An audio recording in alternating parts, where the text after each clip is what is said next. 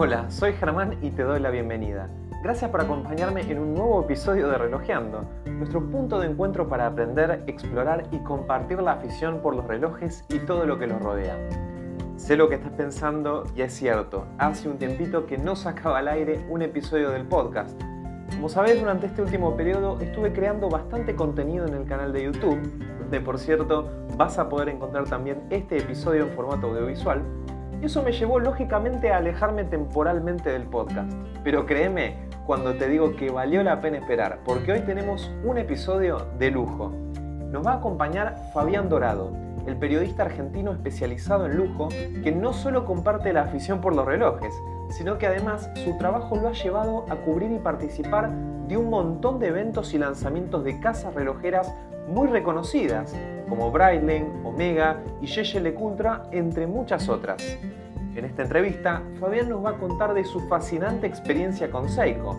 Él tuvo la oportunidad única de participar de la Seiko Media Experience, un exclusivo viaje a Japón que la casa relojera nipona organiza cada año y en el que ofrece la posibilidad de conocer en profundidad todos los detalles de su ADN, recorridos por sus fábricas, seminarios y talleres teóricos y prácticos sobre sus relojes, técnicas y calibres, entrevistas uno a uno con el CEO de Seiko y el trabajo y atención al detalle que existen detrás de cada una de las piezas que la casa relojera crea. Seiko selecciona a tan solo 8 especialistas de todo el mundo para que vivan esta experiencia y Fabián no solo estuvo entre los elegidos, sino que además tuvo el privilegio de ser el primer periodista de América Latina en formar parte de este impresionante viaje a lo más profundo de Seiko. Antes de que nos metamos de lleno, quiero hacer dos breves paradas. La primera para agradecer por supuesto a Fabián por dedicarnos el tiempo para compartirnos su experiencia con tanto detalle y pasión, y a Seiko Argentina junto con su boutique oficial en Buenos Aires Times Square por propiciar este encuentro. Muchísimas gracias. Y la segunda parada que quiero hacer no es menos importante porque es para agradecerte a vos que estás del otro lado por hacer posible esto gracias a tu apoyo a Relojeando en sus distintas plataformas. Así que muchas gracias por acompañarme y compartir esta afición haciéndola crecer en nuestro idioma. Ahora sí, sin más dilaciones, te invito a que arranquemos con Relojeando. Hola amigos y amigas, bienvenidos a un nuevo episodio del podcast de Relojeando, eh, en una versión también que vamos a tratar de hacer audiovisual vía YouTube.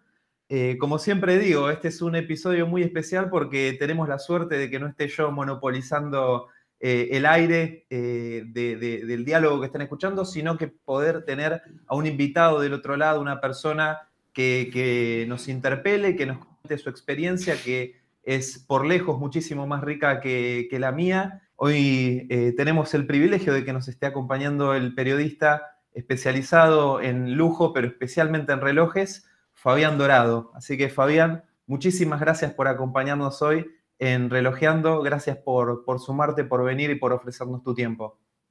Bueno, muchas gracias ante todo por la invitación, así que siempre es una buena, es un buen momento para compartir esto que, bueno, más allá del, trabajo, obviamente, tiene también que ver con, con el gusto de, cosas que uno este, aprecia más allá de lo, de lo profesional.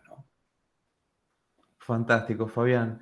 Bueno, como es tradición acá en, en Relojeando, siempre que conversamos una, una charla relojera que comenzamos, eh, nos compartimos qué es lo que estamos llevando el día de hoy, el, momento relojeando mi reloj. Así que me gustaría saber qué pieza te acompaña hoy para esta conversación. Mira, eh, estamos así como muy de veranito, es un cronógrafo, un Breitling. A ver, ¿lo puedo subir un poquito más a la cámara? Sí. Ahí, ahí está, perfecto. Excelente, qué hermosa pieza. Es un, la verdad que es un, es un relojazo. A mí me gusta, me gusta mucho, mucho Breitling y aparte esto estuvo ligado a, a, un viaje donde terminó haciendo un reportaje a John Travolta y fue muy interesante. aparte, Qué bueno. sí, sí, sí, sí, sí. Eh, inauguré, viste que él es eh, piloto, es recontra, recontra piloto. Este, y nada, eh, tuve la oportunidad de, de entrevistarlo en Lima y nada, fue, eh, la verdad que es, es un tipazo, muy simpático. Eh, y bueno, tiene una, una afición por los relojes interesante. De hecho, es él siempre lleva un Navitimer y además, eh, bueno, nada, él es un tipo muy, muy, agradable, muy simpático. Sin duda, bueno, ahí estaba leyendo el, muy interesante currículum que, me mandaste para antes de, comenzar esta, esta, entrevista y vi ahí que estuviste en la, en la inauguración de la boutique de Lima en 2013 de Breitling y fue en ese mismo evento donde conociste también a John Travolta y, y ese reloj eh, lo, lo, adquiriste ahí, lo compraste ahí o ya lo tenías de antes y lo habías llevado? No, no, no, hubo como una especie de sorteo entre la fiesta era bastante, bastante interesante en, Lima, viste que es gente que la parte eran Miraflores, así que bueno, nada, este, tuve la suerte de, de, de, ganármelo, bueno, y la verdad que era una, pieza preciosa. Qué bueno. Eh, este, sí, sí, sí, sí. No, no, había, no había Navitimers en ese, en ese paquete, pero el, el, Chronograph 2 está, es un bicho muy grande. Aparte nada, yo usé todo ese tipo de relojes eh, grandes eh, los, aprecio mucho. Sin duda, sin duda. Y bueno, y más con la historia que tiene Breitling y con la historia en particular que ese reloj tiene, tiene para vos, que digamos, de alguna forma sintetiza toda esa experiencia. Sí, sí, sí. Qué bueno. Bueno, Fabián, eh, lo que nos cita el día de hoy es Seiko. Eh, vamos a hablar un poco de Seiko, tu experiencia de Seiko, tu experiencia muy particular, muy única, muy exclusiva que has tenido con Seiko y que la verdad que no han podido tener eh, muchas personas, muchos periodistas en el mundo. De hecho, son muy pocas las personas que tienen la posibilidad de hacer esta media experience de Seiko justamente para esa ocasión yo estoy usando también eh, un, reloj que para mí tiene mucho significado, un Seiko. Un Seiko que podríamos decir que es una pieza vintage. Es un Seiko de 36 milímetros, un eh, Seiko que se construyó en el año 69, 1969, y según he podido averiguar, nunca le han hecho un service desde que, se lo, desde que lo compraron y viene, la verdad, corriendo fantástico. Y es una de las maravillas de Seiko que siempre he escuchado historias de personas que tienen Seikos hace décadas y que jamás los han tocado. Y no, han tenido que mantener. Exactamente, los relojes siguen corriendo increíblemente. Así que la verdad, por suerte, este es, un, es uno de esos casos. Y vamos a hablar. No, no, no, tenía un Seiko, digamos, dentro de la experiencia, toda una historia, pero mm, sí, eh, no me sorprende para nada. Es una. Eh, algo, algo que, se, que, que, no me sorprende en tanto en cuanto a la forma en que ellos trabajan, calculo yo, que hace, se, ha, se ha mantenido así este, por los siglos, de los siglos a los siglos de los siglos, por lo menos el siglo pasado. Este, sí, gente muy, muy devota a, su trabajo. Eh, hay, hay toda una, lo hemos charlado por ahí previamente, pero hay, hay toda una, algo muy japonés en la forma de, de, trabajar de, Seiko. Eh, quizás yo no conocía tanto la manufactura, pero sí era como muy afín a ese tipo de, a la cultura japonesa y a, y a ciertas a, ciertas prerrogativas de su forma de, pensar, de trabajar, eh, su literatura. Eh, entonces, ah, realmente uno termina comprobando que la marca tiene, está muy, muy imbuida de ese, de ese espíritu japonés. Son, muy japoneses para todo. Así que eso, eh, yo calculo que por un lado estarían súper orgullosos de que vos comentes algo así y por otro lado te miraríamos diciendo, ah, qué bien, o sea, hay, una cosa como de modestia, decir, sí, bueno, pero más te vale que lo notes. O sea, ellos aprecian mucho esos detalles. Es todo como, de, una enorme eh, sutileza. En Japón, lo, mejor que te pueden decir eh, como, como, como piropo, como un reconocimiento, es que sos educado. Mm. Eso es el, el, sumum de, su cultura. Ser educado, eh, tener buenos modos, respetar toda esa este, parafernalia que, bueno, hay gente que, le llama la atención y gente como caso, en mi caso que, lo encontramos este, tan bello como inútil. Este, y entonces eso eh, eh, eh, le da como, como, otro, como otro plus en cuanto a, a, esta forma de comunicarse. Por otro lado, ellos tienen una ética muy japonesa también y eso es aúna lo bello y lo práctico. O sea, todo esto que yo te cuento es muy bonito, seguramente habrá habido alguien en 1969 que te puede contar algo también muy lindo sobre el reloj que estás usando, pero obviamente eso tiene que ver con, ah, está funcionando. O sea, hay, algo, hay algo real y conciso y práctico. Te, cuento toda la historia, te muestro todas estas cosas, pero yo te digo, pasaron 30, 40 años y el reloj está andando. Así es, así es. Sí, eso, esa cuestión que también comentabas de la, de la humildad eh, y, del ser japonés, eh, también es una cosa que de pronto se me ocurre que se manifiesta también en, las especificaciones que Seiko suele poner en algunos de sus relojes. Hay movimientos de Seiko en los que ellos eh, dan un margen, digamos, de desvío por día de tal vez más menos 30 segundos y que en la práctica son relojes que inclusive a veces... Están en 3 y 5, eh, sí, sí, sí. exactamente, tienen parámetros COSC. Exactamente, exactamente. Sí, de hecho, de hecho ellos tienen este, últimamente todos los eh, las regulaciones son totalmente in-house. O sea, ya no, creo que ya hace varios años que no llevan la, ¿cómo se llama? Que no llevan la, eh, que, no, que, no, los presentan en el COSC, sino que no llevan a certificar, claro. No lo llevan a certificar eh, y es más, de hecho, no lo quieren hacer muy patente, pero eh, tienen, si no me acuerdo mal, el último, el último estándar ellos de 400 horas.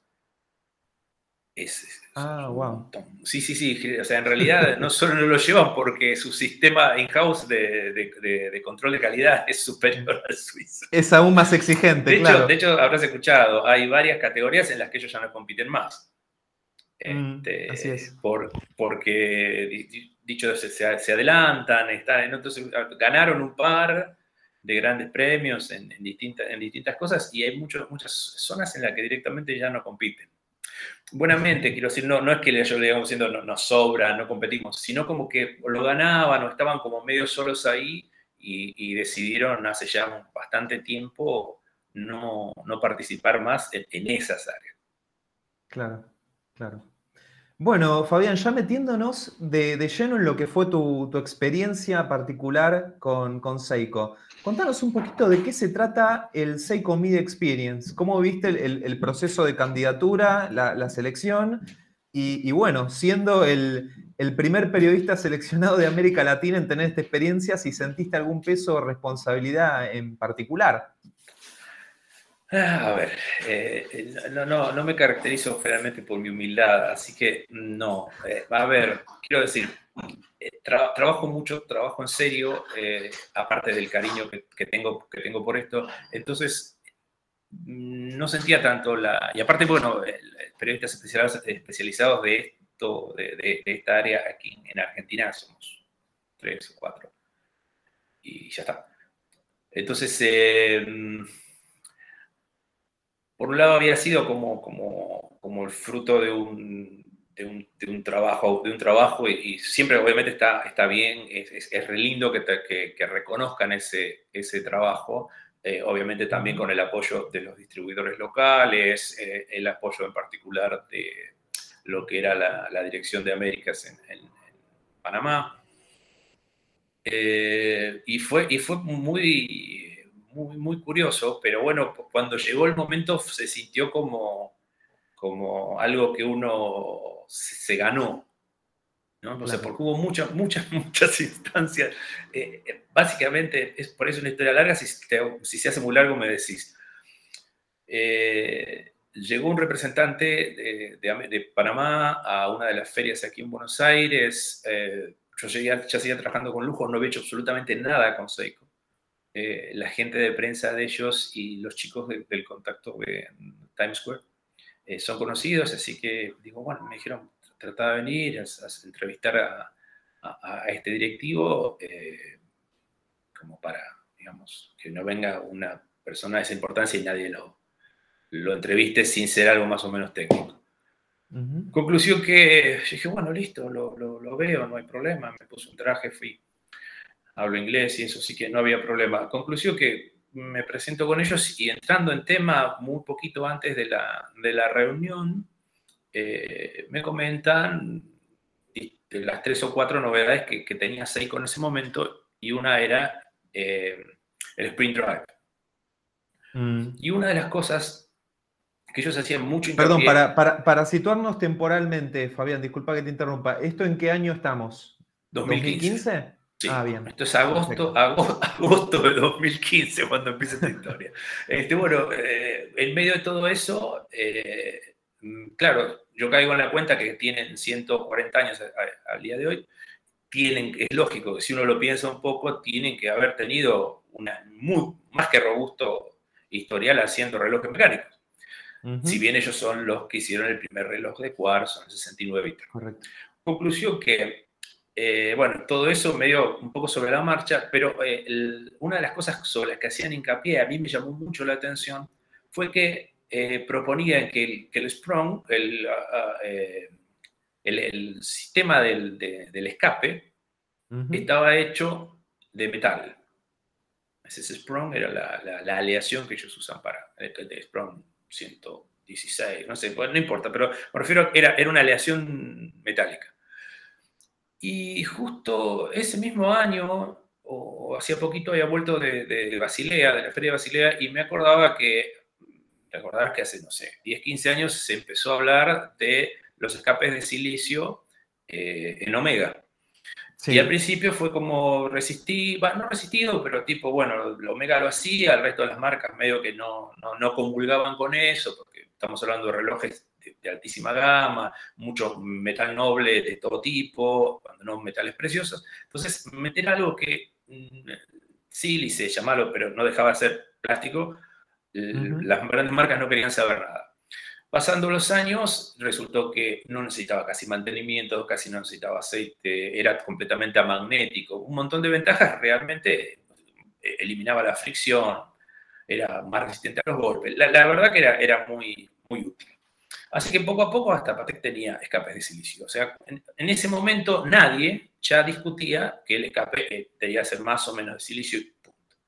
Entonces ellos mm, comentan eso y en medio de la charla eh, bueno, yo no sabía bien cómo serán las jerarquías. En, Japón hay, siempre hay dos personas o más, la que se dirige más a vos, la de menor rango, y el, oficial, el alto oficial está ahí.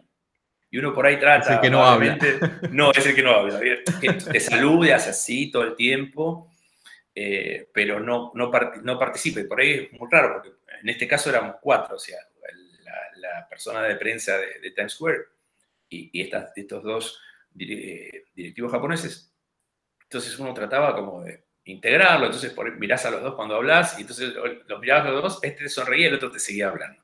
Bueno, en medio de eso se me ocurre comentar esto que te decía, que me llamó mucho la atención. Ah, ¿para qué?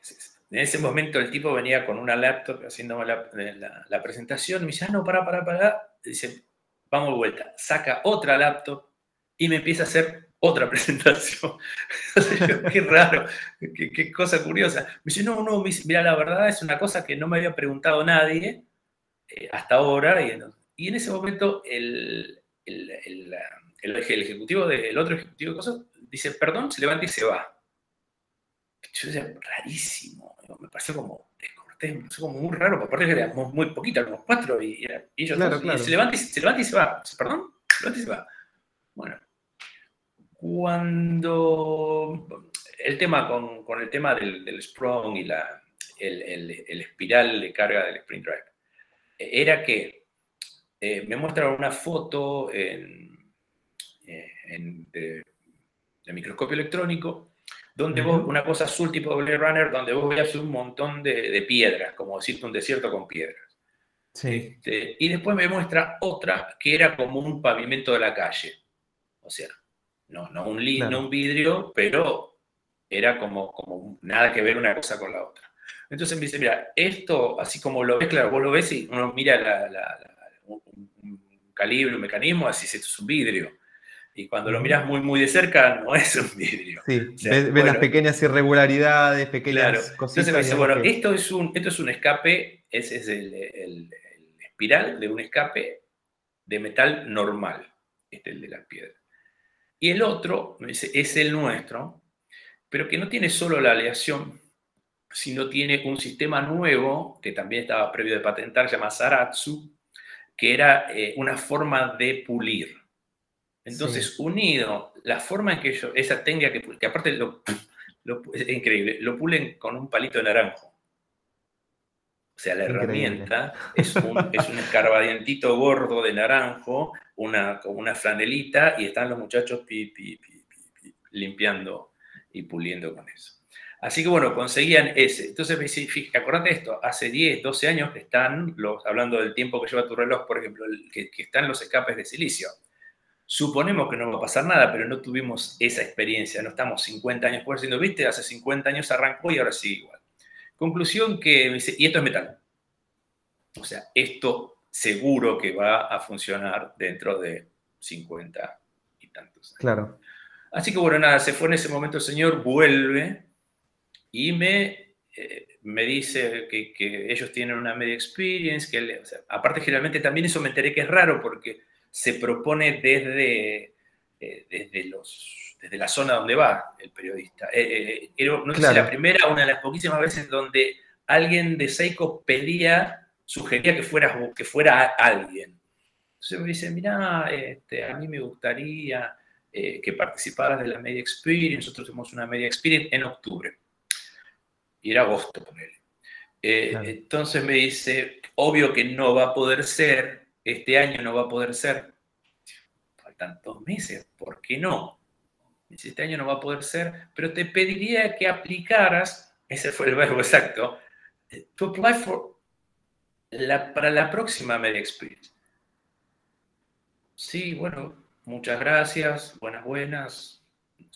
Fui, Claro, cuando vuelvo y hablo con los chicos de la distribución de Times Square, todo el mundo sorprendido. Me dice, no, mira, la verdad. Y le digo, ¿y cómo es esto? Me dice, no tenemos idea porque nunca mandaron, no, o sea, nunca se mandó a nadie de Argentina, nunca se mandó a nadie de, Latinoamérica. Y claro, hasta ahí no sabíamos mucho cómo era el escrutinio. Eh, mandamos artículos, eh, un currículum que, mandamos primero uno y después otro que era con, contactos internacionales, que era un poquito por ahí más para entenderlo, porque viste que la industria es bastante acotada, entonces sí, ellos iban a entender si lo conocías a Urquhart o, a, Lambert o whatever. O sea, si es gente de, distintas marcas, eh, con las que, o lo mismo esto de, de Travolta, e, ese tipo de, presentaciones o movidas por, por todo el mundo. Y pasaron muchos meses. Esto te decía, me dijeron, bueno, nos volvemos a contactar eh, en diciembre, ponele. 28 de diciembre, esos días que no existen, entre fiestas, esos días que uno es como una nebulosa entre el 25 a la noche y la fiesta del primero. Tal cual me llega un mail, señor Dorado, muchísimas gracias, felicidades, qué sé yo. Eh, ah, eh, como que estaba en carrera todavía, porque aparte, entre que eh, es muy ambiguo todo, qué sé yo. muy bien, superó esta etapa, muy bien, seguimos en contacto, hablamos en mayo. Estamos hablando del 28 de diciembre. Aparte, yo te digo la verdad, yo ya me había olvidado. no, no me he olvidado porque estábamos haciendo las cosas, pero viste vos decís, yo ya había estado en Suiza, he viajado con marcas, y es sí, no, te invito a vos, o invito a la, generalmente te invitan al medio, y el medio decide quién va, y, mucho más que eso no, es, no hay, no, hay mucho escrutinio. A los sumos te piden algún, alguna cosa publicada, no sé. Conclusión que pasa esto, eh, y me dicen postdata, ¿no? O sea, después de todo esto que era, yo estaba sin, sin entender nada, cosa que compartía con la gente de Times Square, porque los llamo, les muestro que me es esto, no tenemos idea de cómo es, no sé cómo sigue. Entonces decía, postdata, buena suerte con Oriente Medio. Wow. claro, pasa el tiempo y también veintipico de mayo, no sé qué carta de, los, de la gente de Seiko. Felicidades, va a participar de la Media Experience. Vas en primera por donde vos quieras. O sea, decime qué, qué línea querés tomar. ellos se encargan de todo, eh, la, media experiencia dura ocho días allá. Líquidos, digamos, y son los cinco días de la semana que estás palo y palo. Eh, o sea, de, un lunes a viernes recorriendo Japón y todo. Así que bueno, eh, nada, seguimos tratando de averiguar qué pasaba. Entonces me dice, no, me entero que, bueno, la mecánica era, era, era por oposición. O sea, distintos lugares eh, del mundo ofrecen a sus, presentan a sus candidatos.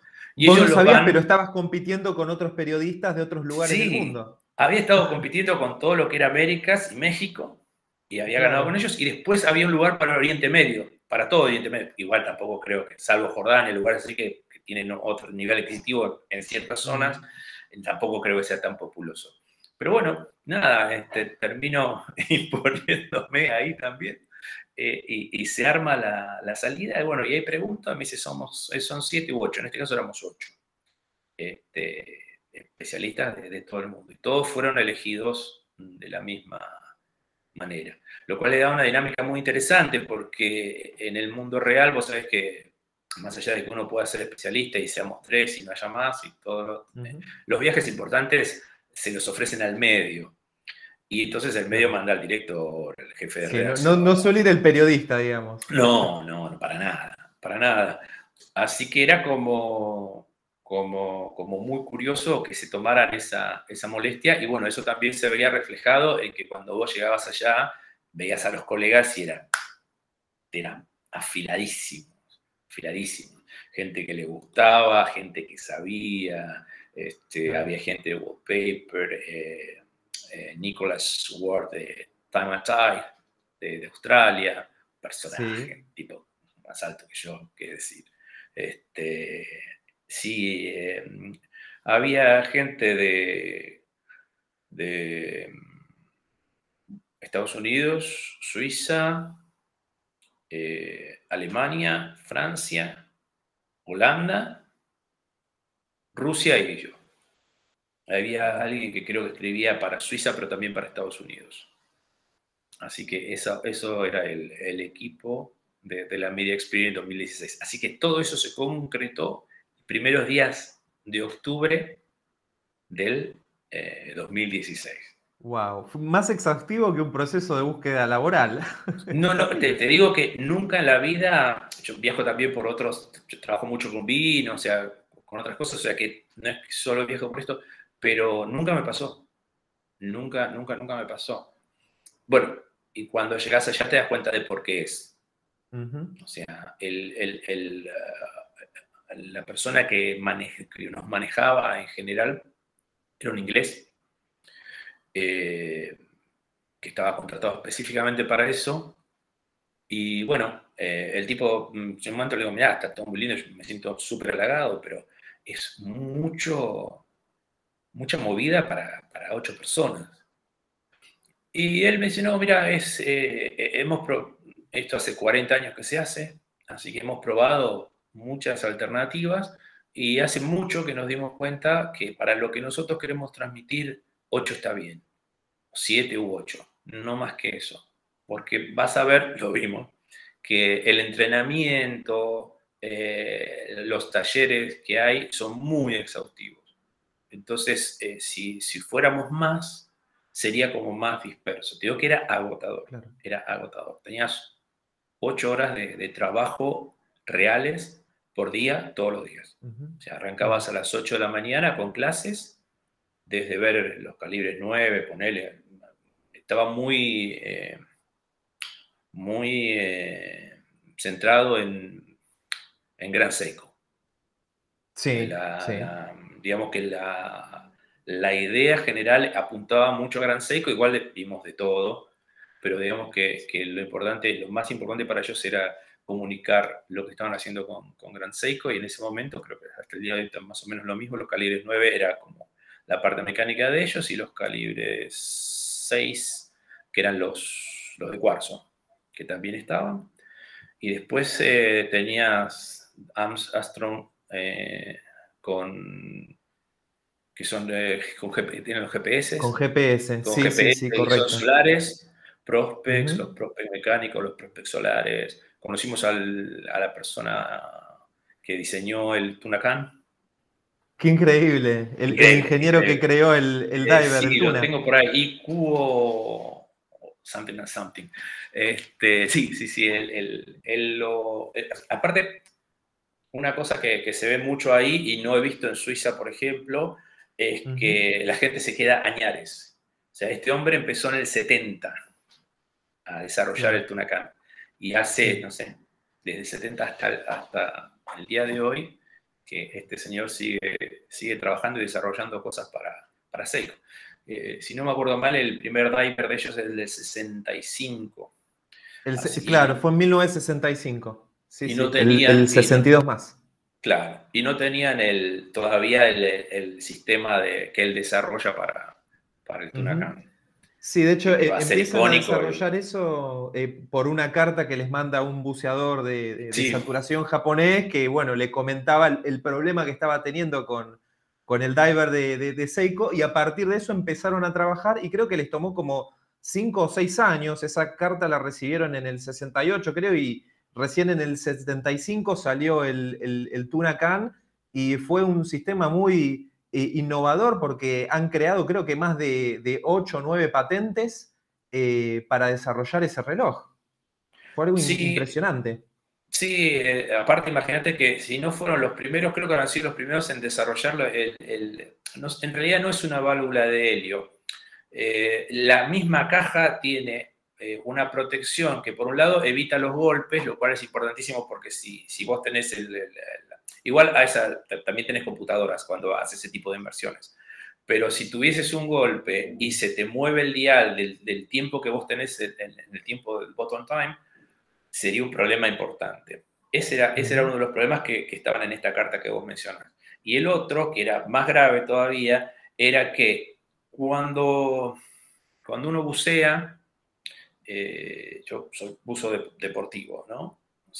el, nivel de, eh, máximo que vos podés bajar son 40 metros. Eso se llama buceo deportivo o buceo recreacional.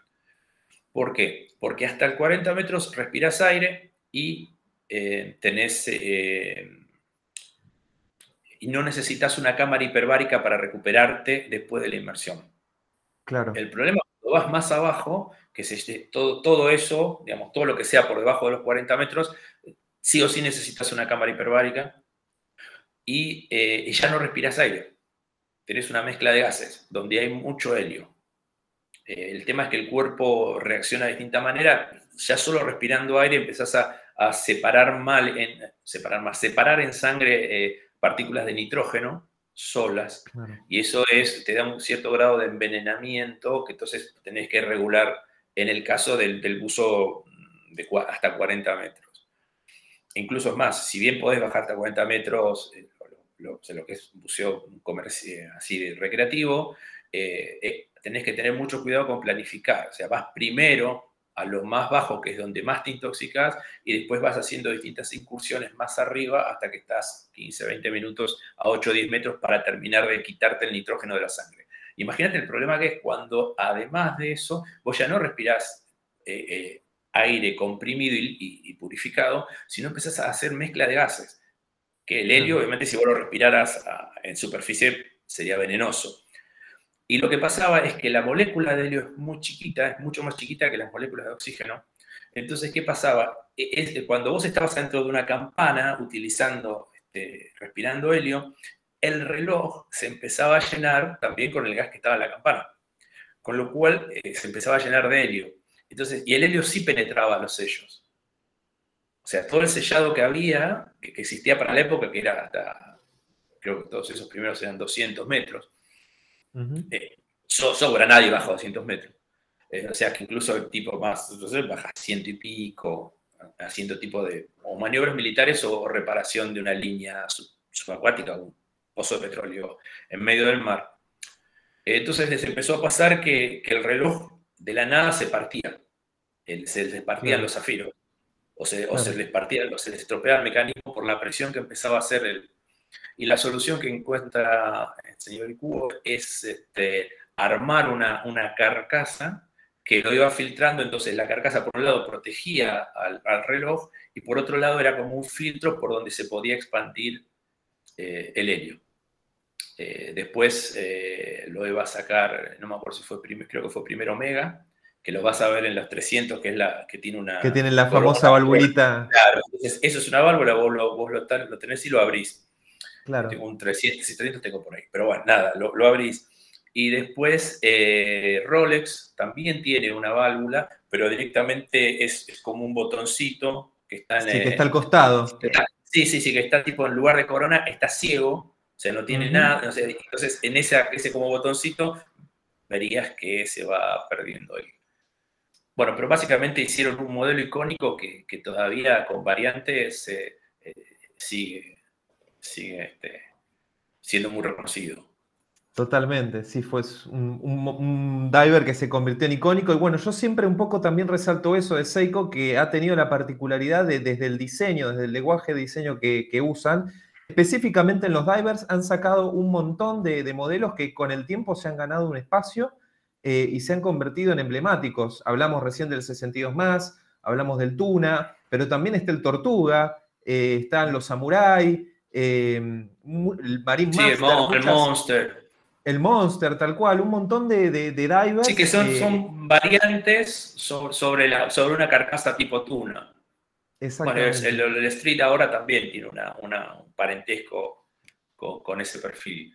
Sí, yo creo que la han recontrapegado. De hecho, yo me estaba ah, juntando notas mentales también para, para, este tema que estamos hablando ahora.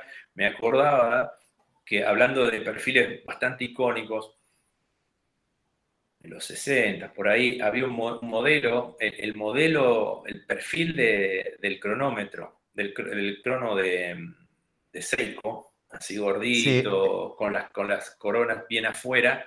Eh, cuando yo era chico era el Nova Más eh, para gente joven, no digo para una persona que lo podía comprar.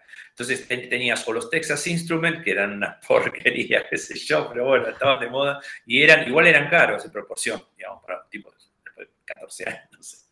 Este, cuando yo tenía 14 años, no, no cuando el reloj recién había salido. Y me acuerdo que estaban esos Seiko. Y eran gigantes y me parecían este, espectaculares. Y bueno, de hecho, mucha gente los ha estado, ha estado yendo y viniendo con ese perfil, eh, como los, los, uh, los, Pan American de Hamilton.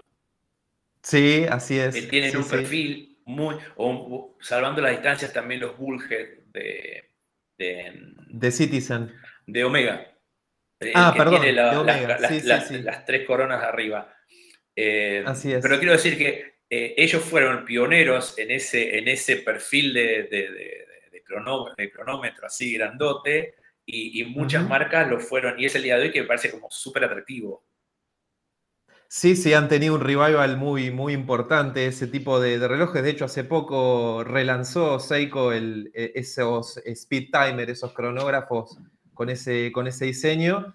Eh, en, tanto en calibres mecánicos como solares. Y la verdad que la vienen pegando también con esas reediciones. Eh, que bueno, son, son lujitos también que se pueden dar casas relojeras que tienen tanta historia y han diseñado relojes que se han convertido en emblemáticos. ¿Y cómo, cómo siguió tú?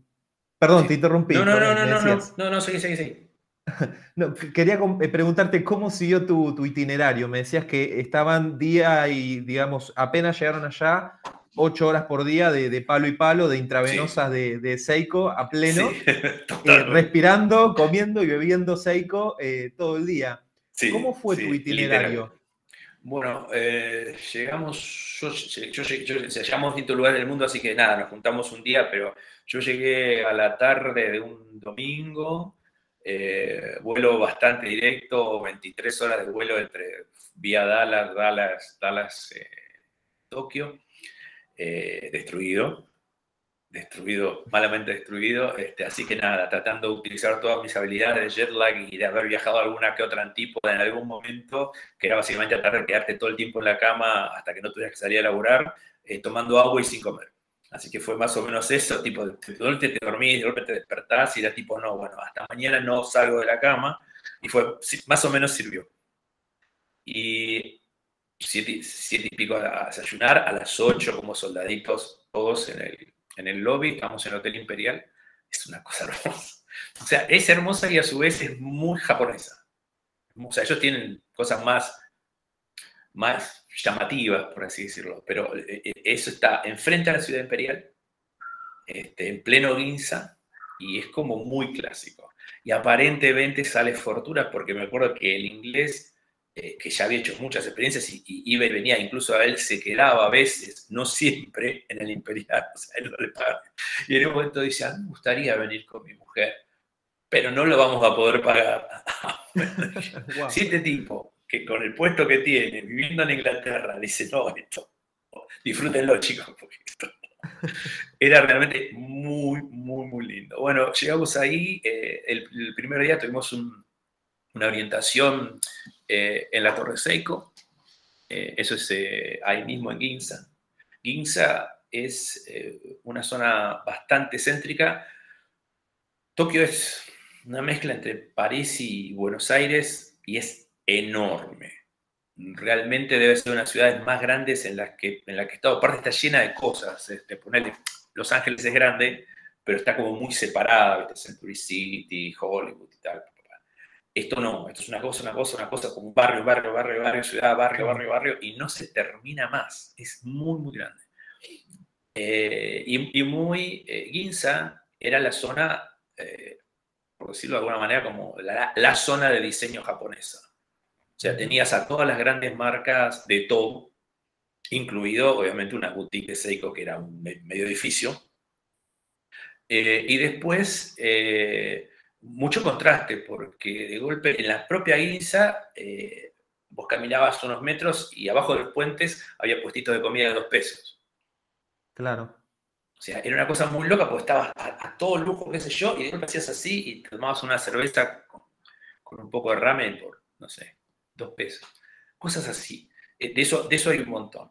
Y bueno, después el Parque Imperial es hermosísimo, gigante, y la Ciudad Imperial está en el medio. Eh, eso, eso, eso es todo pleno, pleno Guinza. A partir de ahí, bueno, estuvimos en esa zona, hicimos una, una primera aproximación a la, bueno, la primera aproximación era tipo calibre, calibre, calibre. Este, en general vimos bastantes cosas y a partir y esa misma tarde salimos para eh, Morioka. Esto es Shishu Watch Studio. Eh, eso era Morioka. Morioka es la parte que hace más que nada eh, este estudio eh, que recién traté de pronunciar, es el que se encarga de Gran Seiko. Es, el, centro principal de, la producción de, Gran Seiko. Eh, Morioka está en lo que ellos llaman los Alpes japoneses y, justamente este estudio está en medio de un bosque de pinos rojos. Es hermoso, pero de una forma apabullante. Y bueno, eh, la idea también ahí fue, fue trabajar con, con, Gran Seiko, eh, todo lo que es del sistema de Sprint Drive nuevo, eh, vimos las, los dos calibres 9, un R y un RS.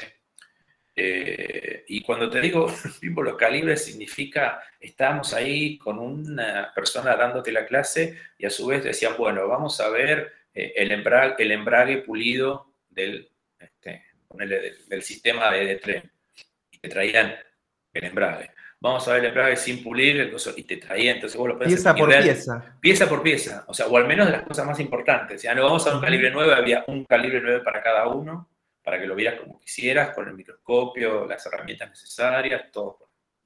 El atuendo. Eh, en algunos era muy gracioso, en este no tanto, porque solo teníamos parte del atuendo, pero en algunas unidades son selladas, entonces este, tenías la cofia más el, eh, ¿cómo se dice? El, guardapolvo, más un cubre pantalón, más un cubre zapato. No, no, era una sala de cirugía, un quirófano. Sí, sí, de hecho fue, fue muy gracioso porque en un momento dado, en la primera eh, entrada así de, unidad sellada que nos tocó, eh, empieza a dar, el, el, equipo. Me lo empiezo a poner entonces en un momento me dan los, este, los, los, escarpines esos para proteger el para taparte el zapato. Claro, son todos iguales. Yo fui un metro, casi un metro noventa. Este, igual mis compañeros también eran grandes. Y claro, imagínate, con un zapato, entre el zapato y el, coso, era, claro, no había manera de hacerlo, de hacerlo entrar. Este, y entonces era eh, muy, eh, por un lado, como muy gracioso y obviamente era, no había, y sí, te lo tenías que poner sí o sí. O sea, no es que decía, ah, bueno, no me entra, deja. No, es una vida sellada, te metías, viste, en esas, esas cámaras como de presión que te, que te limpian con aire y no sé qué. O sea, era, era de verdad. Así que fue muy cómico porque estaba ahí y ellos obviamente no te van a decir animal con esos pies deformes, yo, pero era como que estaban todos pendientes, yo estaba luchando por ponerlo. Y justo, justo estábamos, eh, eh, esto, pasó en Shinjuku. Y Shinjuku supongo que pueden estar los estudios Toho o algo ahí, es la, patria de, Godzilla. Ah, a los cuales ellos llaman, o sea, el nombre original es Gojira. No me preguntes por qué, sí, porque soy un nerd para otra cosa. Sabía que el nombre original de ellos era Gojira y ahí vos vas, vas caminando por Shinjuku y hay carteles y hay Godzilla de cartón gigante por todos lados y Shinjuku ama Godzilla. Entonces en un momento este, veo que estaban ahí y que me miraban, pero que se hacían como que no miraban. Y les digo, tranquilos, porque en cualquier momento como Gojira voy y te piso toda la bahía de Tokio. Yo creo que la clave de, otra cultura, y más cuando ni siquiera es tu idioma, y ni siquiera tampoco lo hecho, es cuando te reís de los chistes. Y los cinco tipos que estaban ahí se esternillaban de la risa y fue como muy gracioso. Tokyo Bay, Tokyo Bay. Así que bueno, esa fue la parte, la parte como graciosa. Pero sí, eh, después de eso, hablando de las unidades selladas, eh, comías, eh, más o menos todos los días era medio así, tenías estas clases que te digo de, 8 a 12, una hora más o menos para, comer, que comías ahí mismo generalmente, comías con ellos, eso también estaba, eso también estaba bueno. Este, y después cuatro horas de taller. Ibas a la fábrica, y te mostraban cómo pulían, cómo, cómo, montaban, y después ponerle en distintos lugares o veías algo más tipo de línea, y por otro lado cosas súper específicas, como, no sé, por ejemplo, las técnicas para el esmaltado. Claro, claro. El esmaltado lo usan para... Sí. No, no, continúa, continúa, por favor. No, no te decía que el esmaltado ellos lo usan para, para algunos Gran Seiko, eh, para las líneas vintage como el Presage, ponele, que hay un Presage, ese, no me has preguntado cuáles me parecían favoritos, yo me recontra enamoré, eh, es un 60 Anniversary Vintage eh, que, es blanco, el cuadrante es blanco y es esta pintura que te decía. y si no, lo otro que hacen también es las, las, bases, del, las esferas del cresor, credor, perdón. Ah, de credo, sí. credo. Este, que acá eso no, no existe. Vimos algunos, este, son como muy ornados, no sé, no sé si están, te diría que están buenos. Son raros. Sí, sí, bueno, eh, Gran Seiko y, Credor son, eh, digamos, líneas, ahora, bueno, marcas independientes, ¿no? Que en su momento eh, fue mucho a visitar y a, capacitarlos el mismísimo Philippe Dufour a, a Seiko. Y eh, siempre él menciona cuando lo entrevistan que él se iba también sorprendido de las técnicas que, utilizaban los, los, maestros relojeros de, Seiko para la producción y para el trabajo no solo de sus calibres, sino también para los acabados de, cada una de las piezas. Y estamos hablando de que Philippe Dufour eh, fue, digamos, a conocer, a asesorarlos y terminó él eh, inclusive aprendiendo algunas cosas de ellos. Así que nada más ni nada menos. Sí, sí, la verdad que las técnicas, eh, el esmaltado es una belleza, lo hace una sola persona y después eh, la técnica, por ejemplo, para, hacer los fondos negros son, es laqueado. Y es un laqueado que se viene usando desde, desde la época de los samuráis. Se utiliza esa laca negra para los adornos de las empuñaduras de las espadas. Así que, o a veces también eh, diseños en los cascos pero es una, cosa de una, de una belleza, un acabado, un trabajo, qué sé yo, y son piezas que están en el orden de los, están menos de 3 mil dólares. Claro. Sí, sí, por, el nivel de artesanía que hay e inclusive de, herencia, porque es algo también muy ligado a la tradición. Ah, hay dos personas que hacen eso. O sea, hay una persona que hace el enamel, el, esmalte, y hay otra persona que solo hace la, base negra. Claro, el laqueado. Sí. O por ejemplo, otro detalle así, por un poquitito más, mm, más cercano, eh, en Credor y eh, en algunos modelos de, Gran Seiko está el famoso ese, color azul, las, agujas azules. Sí, el azulado de, las agujas. Es un tratamiento térmico. Es un tratamiento térmico. O sea, y es un, es un pibe, ese es un tipo joven, chico joven, o parece joven.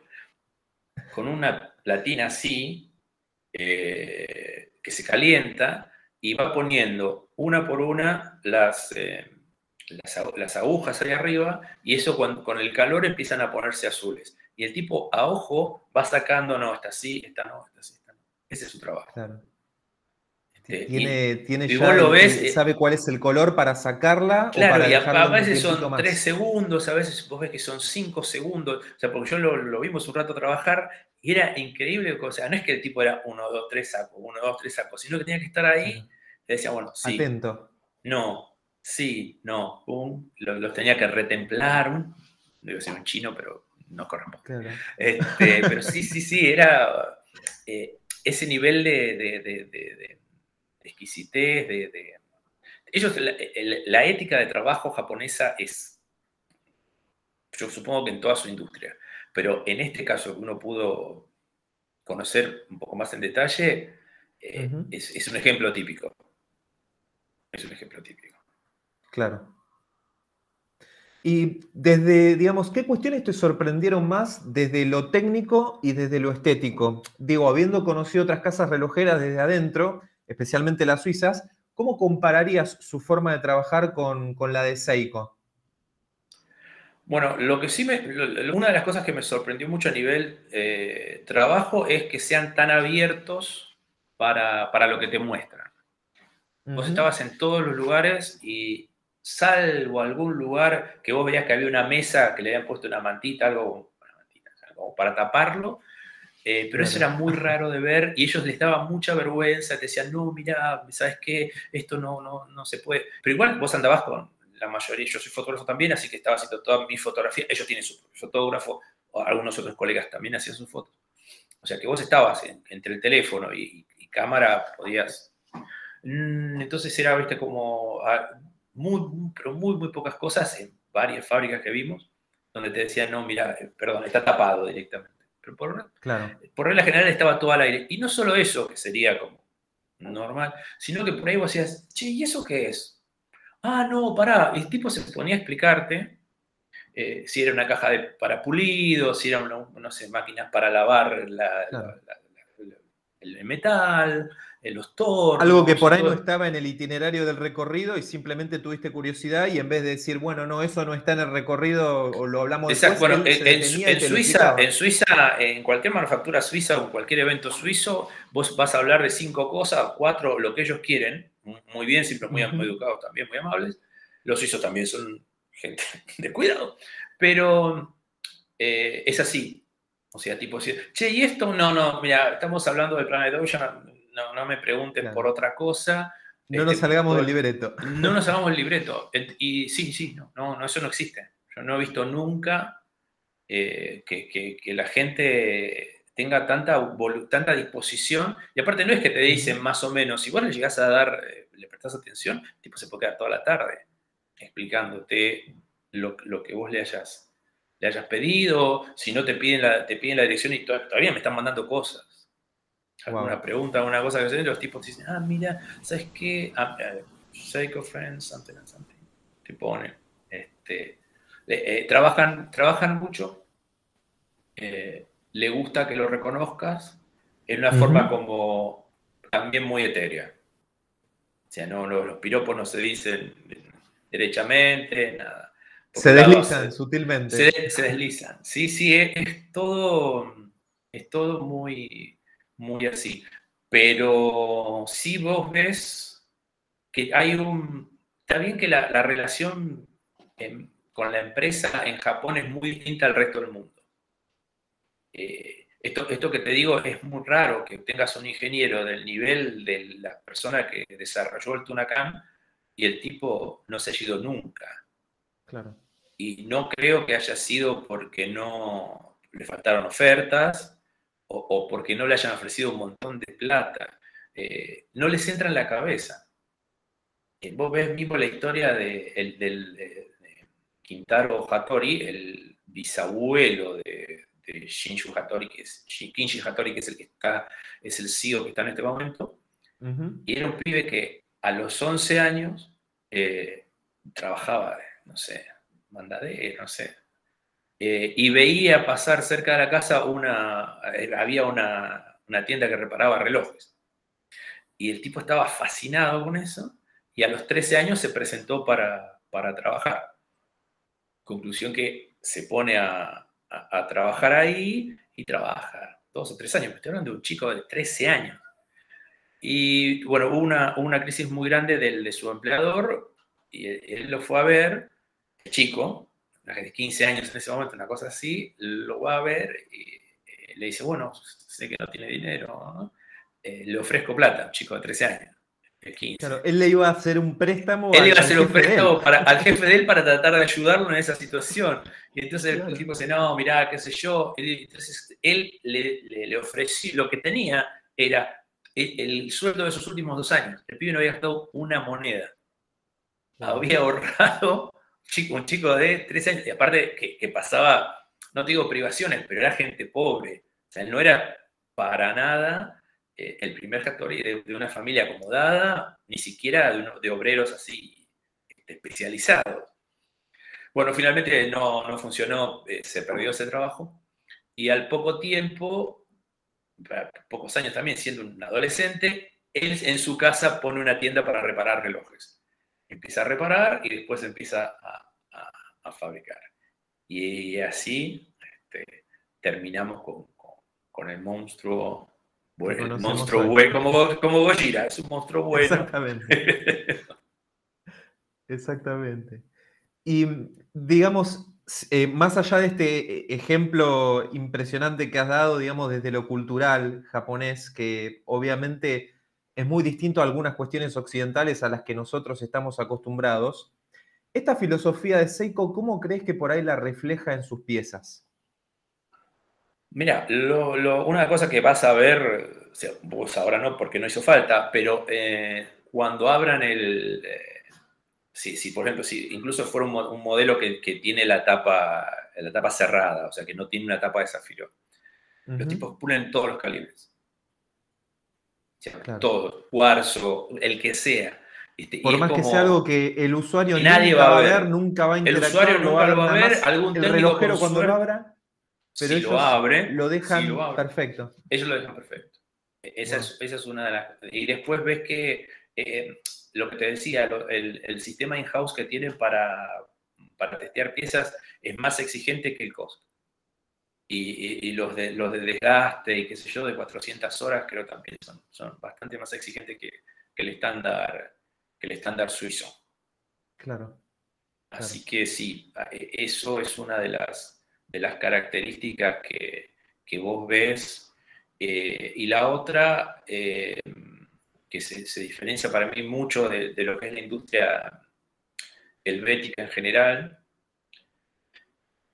es que ellos están todo el, pero todo el tiempo trabajando sobre lo, sobre lo mismo.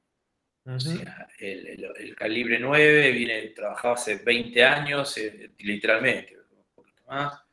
Este, y vos ves que lo, ajustan, lo hacen más eficaz, le dan más reserva de marcha, este, le quitan fricción, y están todo, todo, todo el día. E incluso algunos que por ahí son más fáciles de ver, como por ejemplo los, prospects eh, solar. Los hacen, o sea, tienen antenas, eso es una cosa, eh, los Astron son son pichos importantes, y vos ves que los van haciendo los calibres cada vez más chicos, o, en, cualquier caso menos aparatosos, eh, mucho más eficaces, la, célula para cargar el, reloj se optimiza todo el tiempo, la, el sistema de posicionamiento, la antena incluida que tiene dentro, del, adentro de la carcasa. Eh, y eso está todo, todo, todo el tiempo, están todo el tiempo haciendo, haciendo eso. Que hecho no lo he visto en otras marcas. Obviamente, hay correcciones, mejoras, el coaxial para todo el mundo, por decirte un ejemplo de, Omega, pero, pero no una cosa como que vos, tenés un Constellation, estoy todo el día laburando de Constellation y todos los años, si bien ellos no, por ahí no lo presentan, vos ves que todos los años están o, le, bajan o le suben la frecuencia, o le bajan el desgaste, o le ponen más horas, o le hacen un sistema de, remonta más cómodo.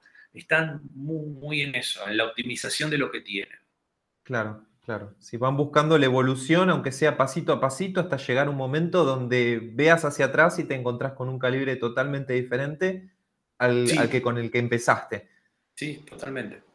Eso, eso, es una, eso es una de las cosas que, Claro, bueno, se, me, ocurre un, ejemplo que, es, bueno, el del primer Astron que salió, que ah, los relojes de cuarzo, digamos, no eran una, novedad. Hacía tiempo que ya la, industria, inclusive suiza, estaba trabajando con la creación de calibres de cuarzo, pero en Japón, todos muy calladitos la boca, eh, en lo suyo, trabajando, trabajando, trabajando, y un día salieron al mercado primero eh, presentando algo que para ellos no era una novedad, sino que lo venían trabajando hace añares.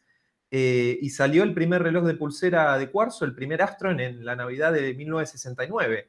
Eh, creo que eso, mayor ejemplo de, digamos, de, evolución y de trabajo silencioso pero constante, no, no, no se me ocurre. No, totalmente. Y de hecho es una pieza, era una pieza de lujo, o sea, un reloj de oro, un reloj muy, caro. Este, y bueno, y a partir de ahí se hizo la revolución y empezamos directamente de cuarzo y digital. Y bueno, se vino la noche para Suiza.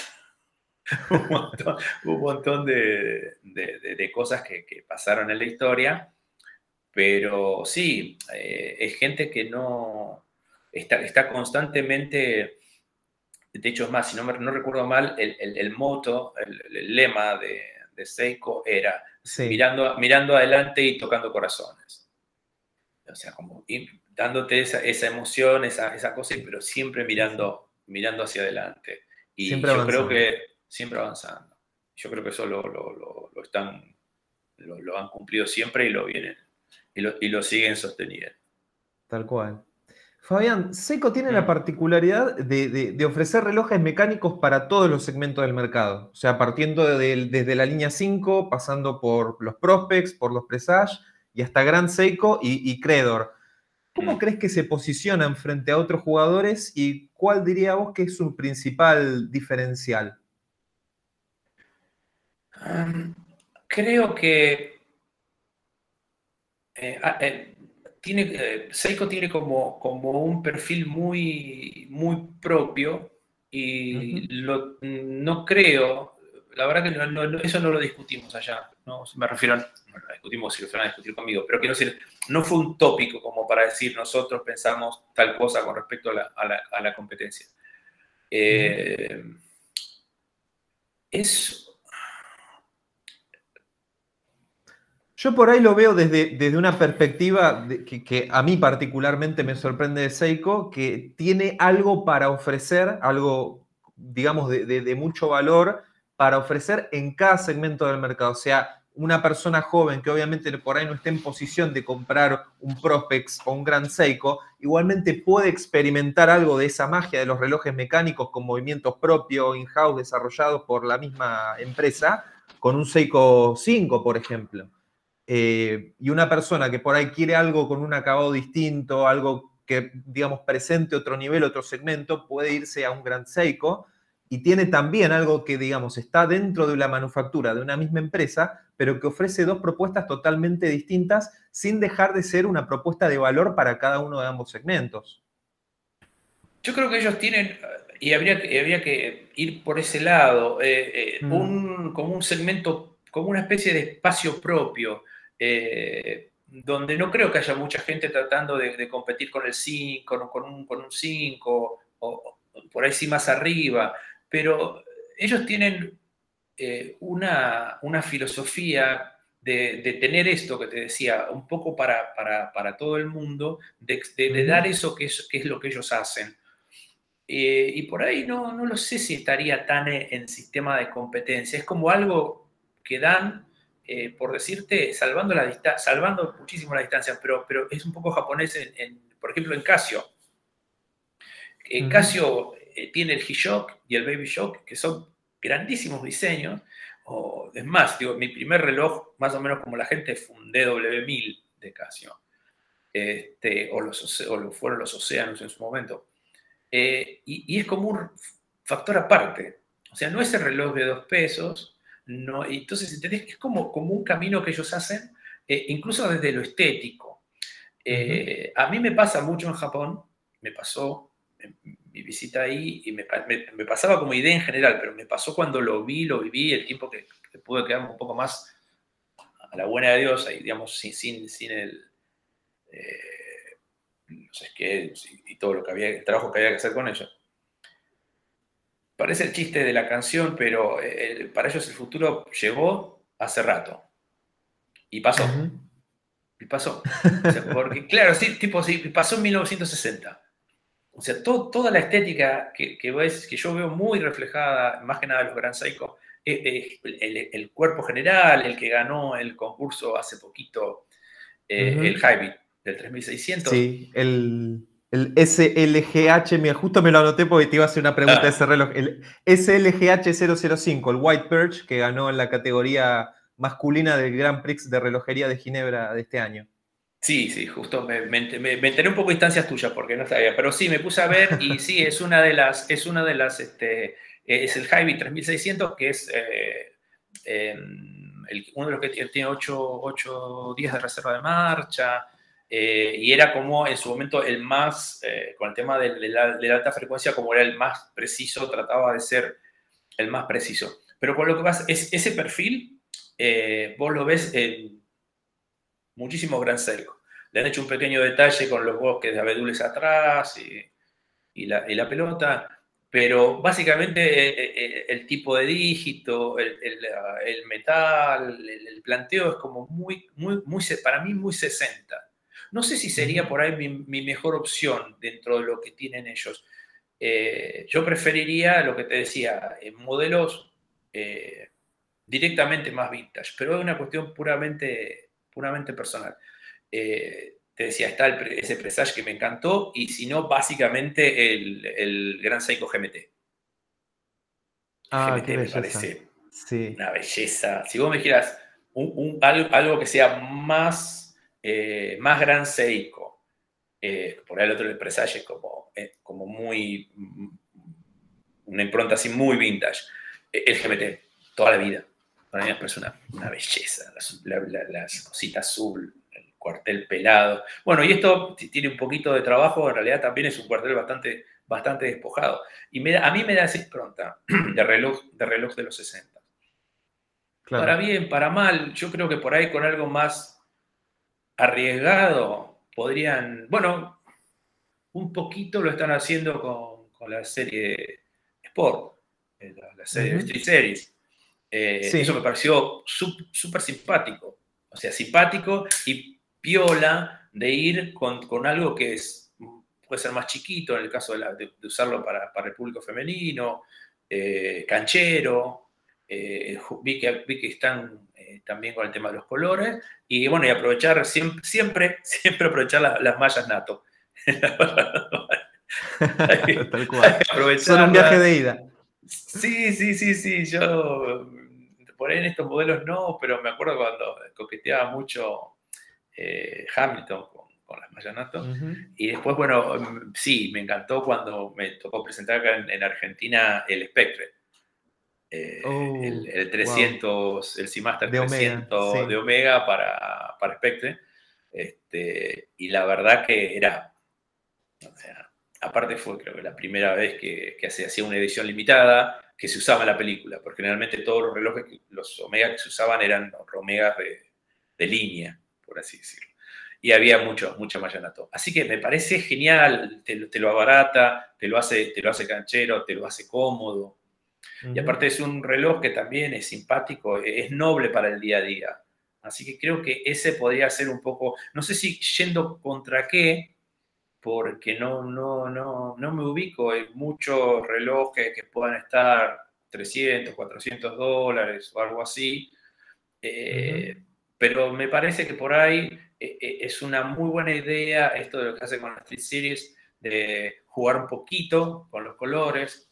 De hecho, por ahí vi un prospect que me encantó, pero ya me dijeron que no estaba todavía o se había agotado, que era el, el típico prospect, pero con, los, con colores muy, de, muy militares, de tierra. Sí. Una caja verde con, la, con una correa este, de caucho, con el strap de caucho beige o algo así. dije, ah, Me pareció como, en ese sentido me pareció como una, como una jugada eh, interesante y que creo que les, va, que les va a resultar. Tal cual, tal cual. Y justamente yendo un poquito a, esta cuestión de, los diseños y de las nuevas cuestiones que está eh, ofreciendo Seiko, hace casi dos años sucedió que Seiko decidió descontinuar el SKX, esos relojes de buceo con certificación ISO, que son muy estimados dentro de la afición relojera por ofrecer un gran valor por el precio. Tanto es así que podríamos decir que han llegado a ser un reloj emblemático dentro del coleccionismo. Pero junto con esa decisión, e inspirados en, en esa estética emblemática del SKX, Seiko lanzó la nueva línea 5 Sports. A la luz de tu experiencia con Seiko, ¿cómo ves vos esa decisión y a qué crees que responde? Digo, más que nada por la decisión de discontinuar el SKX, como dar vuelta a la página con un reloj que resultó y sigue siendo tan exitoso. Mira, yo estuve leyendo por ahí eh, que la idea por ahí no era, eh, justamente era discontinuar, no era eliminar esa, ese, ese reloj. Em, es, es una teoría, ¿no? no tengo mayor información como para decirte yo sé que va a ser así. Yo creo que puede llegar a pasar que eh, ese reloj en particular, no se, el, SK, el SK no, se, no se haga por un tiempo, pero me parece que, va, que en algún momento volverá with a vengeance. Eh, y en el camino, como para que no. Estás tirando una bomba, te digo. Eh, eh, ojo, es mi, para, es mi, teoría, ¿eh? que no es que a mí me llamó Hattori y me dijo, mira, Fabián, hay algo que yo te quiero decir. Pero habiéndolo visto con otras cosas, por decirte algo, me viene mucho a la cabeza lo último que presentaron en el Alpine. Sí, el, Alpine es un modelo que estás hace un montón de tiempo, que se dejó de hacer hace un montón de tiempo, y si vos ves la, la reentré que hicieron con los modelos nuevos, está bien, pero si vos ves la, la réplica, me encantó. El Alpine con, la, traba de cuero, el, brazalete de cuero. Con el Bond, con, el, brazalete tipo Bond. Claro. Hermosa esa correa, sí. Hermoso, sí, hermoso el reloj. O sea, el reloj per se tiene una linda, una linda impronta. Pero así además de eso le pones ese toquecito de, entre brazalete y todo eso, compro, compro, compro. Pero ves, ahí tenés algo para contar, ah, o tuvieron algo para contar. Hicieron, eh, te cuentan lo que fue aquel, te hicieron un Alpine Vintage, y te hicieron tres relojes más, o, en realidad tres presentaciones más con el mismo cuadrante y, las mismas. Yo creo que es muy probable que en un futuro cercano eh, eh, se vuelva se escuche ese clamor eh, y se vuelva a, producir. Pero por otro lado, me parece muy piola que vos des un poco de esa ansiedad, si querés, muy entre comillas. Uno no vive de esto, pero bueno. Eh, y creo que ese perfil está muy replicado en el Sí, sí, sin duda. Tipo, porque vos dijeras, che, tengo este reloj que es re lindo o, muy pregnante, que tiene como un diseño. Es como si, por decir, salvando la distancia, si estamos hablando de otro animal, pero quiero a ver si se entiende. Si, si, si casi dijera, no, el G-Shock no lo hago más. El Baby Shock no lo hago más. Loco, o sea, nada, hay un millón de cosas y venden todos, son muy rentables, eso no. Pero si vos me dijeras un modelo pregnante, un modelo que vos digas Casio, es un G-Shock es así. Y el de mujeres, mejor todavía. Entonces, como, diseño te quiero decir. Eh, entonces digo, a mí me parece que lo, lo que han hecho es, este, esto, retirar el, ese modelo, pero en vez de decir, acá no se hace un tunacano, nada que parezca nunca más, se pusieron a hacer un modelo accesible donde se permiten jugar con los colores, este, con, las mallas, con qué sé yo. Eh, no estoy seguro del precio, supongo que es mucho más económico.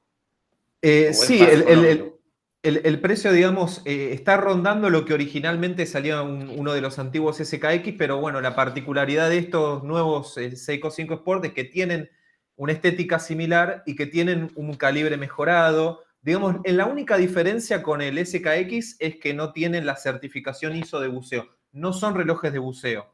Tienen 100 metros de resistencia a agua, pero no tienen la corona enroscada. O sea, tienen más de lo mm. que cualquiera de nosotros podría llegar a necesitar eh, para un uso diario. Pero. No, y no solo, eso. la certificación. Sí, a ver, pero a mí lo, que, lo que, incluso te digo yo como buzo, eh, yo he buceado bastante con este, no es un reloj de buceo, eh, pero estás, creo que está certificado 100 metros, una cosa así.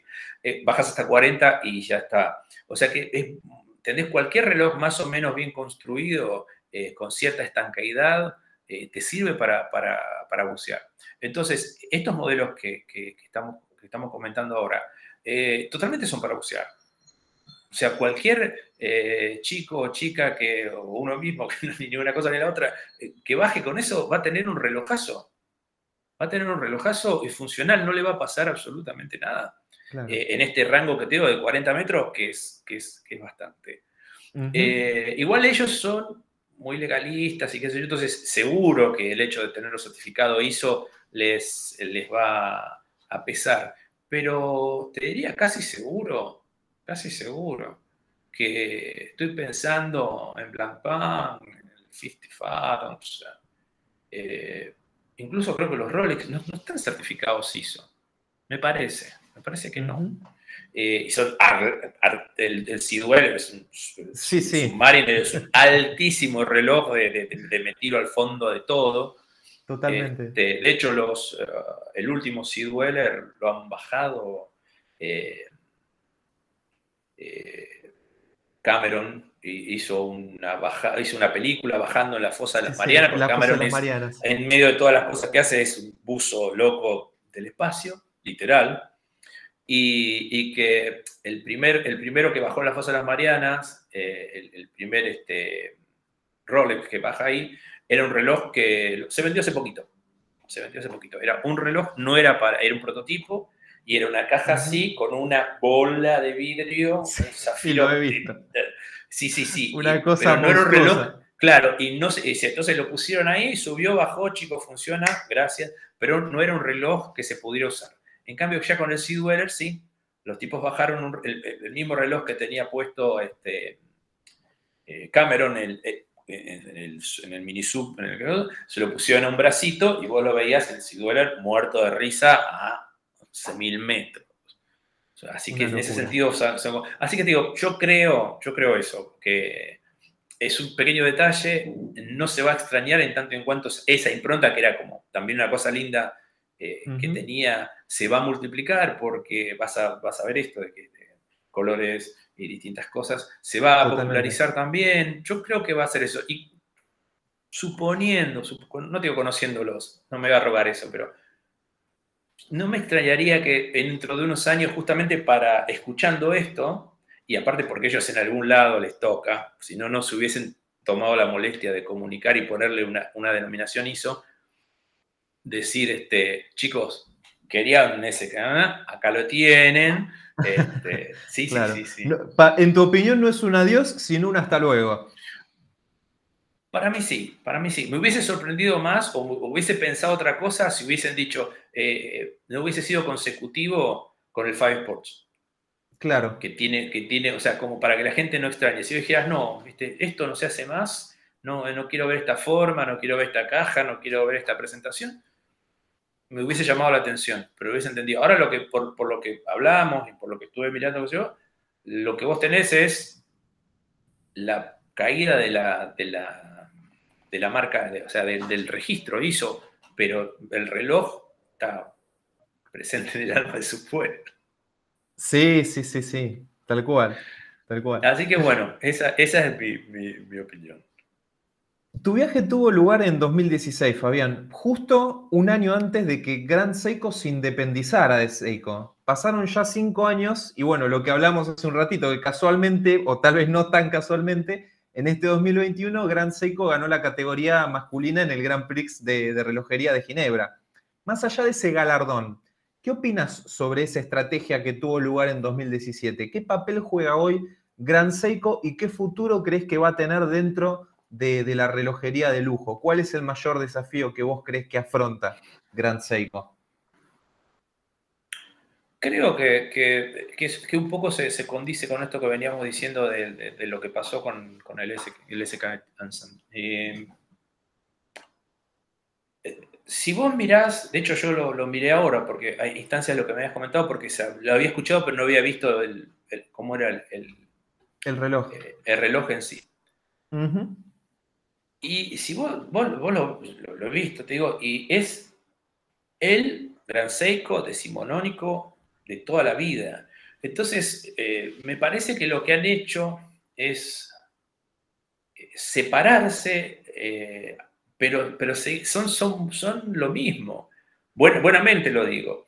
Y de hecho, me trae a la memoria el la pequeña entrevista que tuve con, que pude tener con Hattori, y, donde apareció una pregunta esta, que casi me matan, pero bueno, este, pero que tenía, que tenía precisamente que ver con, esto, o sea, qué, esperaba él, eh, cómo se sentía ante las nuevas generaciones, que, no llegaban, o sea, que, no consumían relojes, y él me dijo, dijo así para que la, que la, su misión en ese momento, su misión eh, mira que, o sea, me cuenta esto, tampoco me voy a acreditar nada, pero me cuenta esto y al, año siguiente se separa Gran Seco.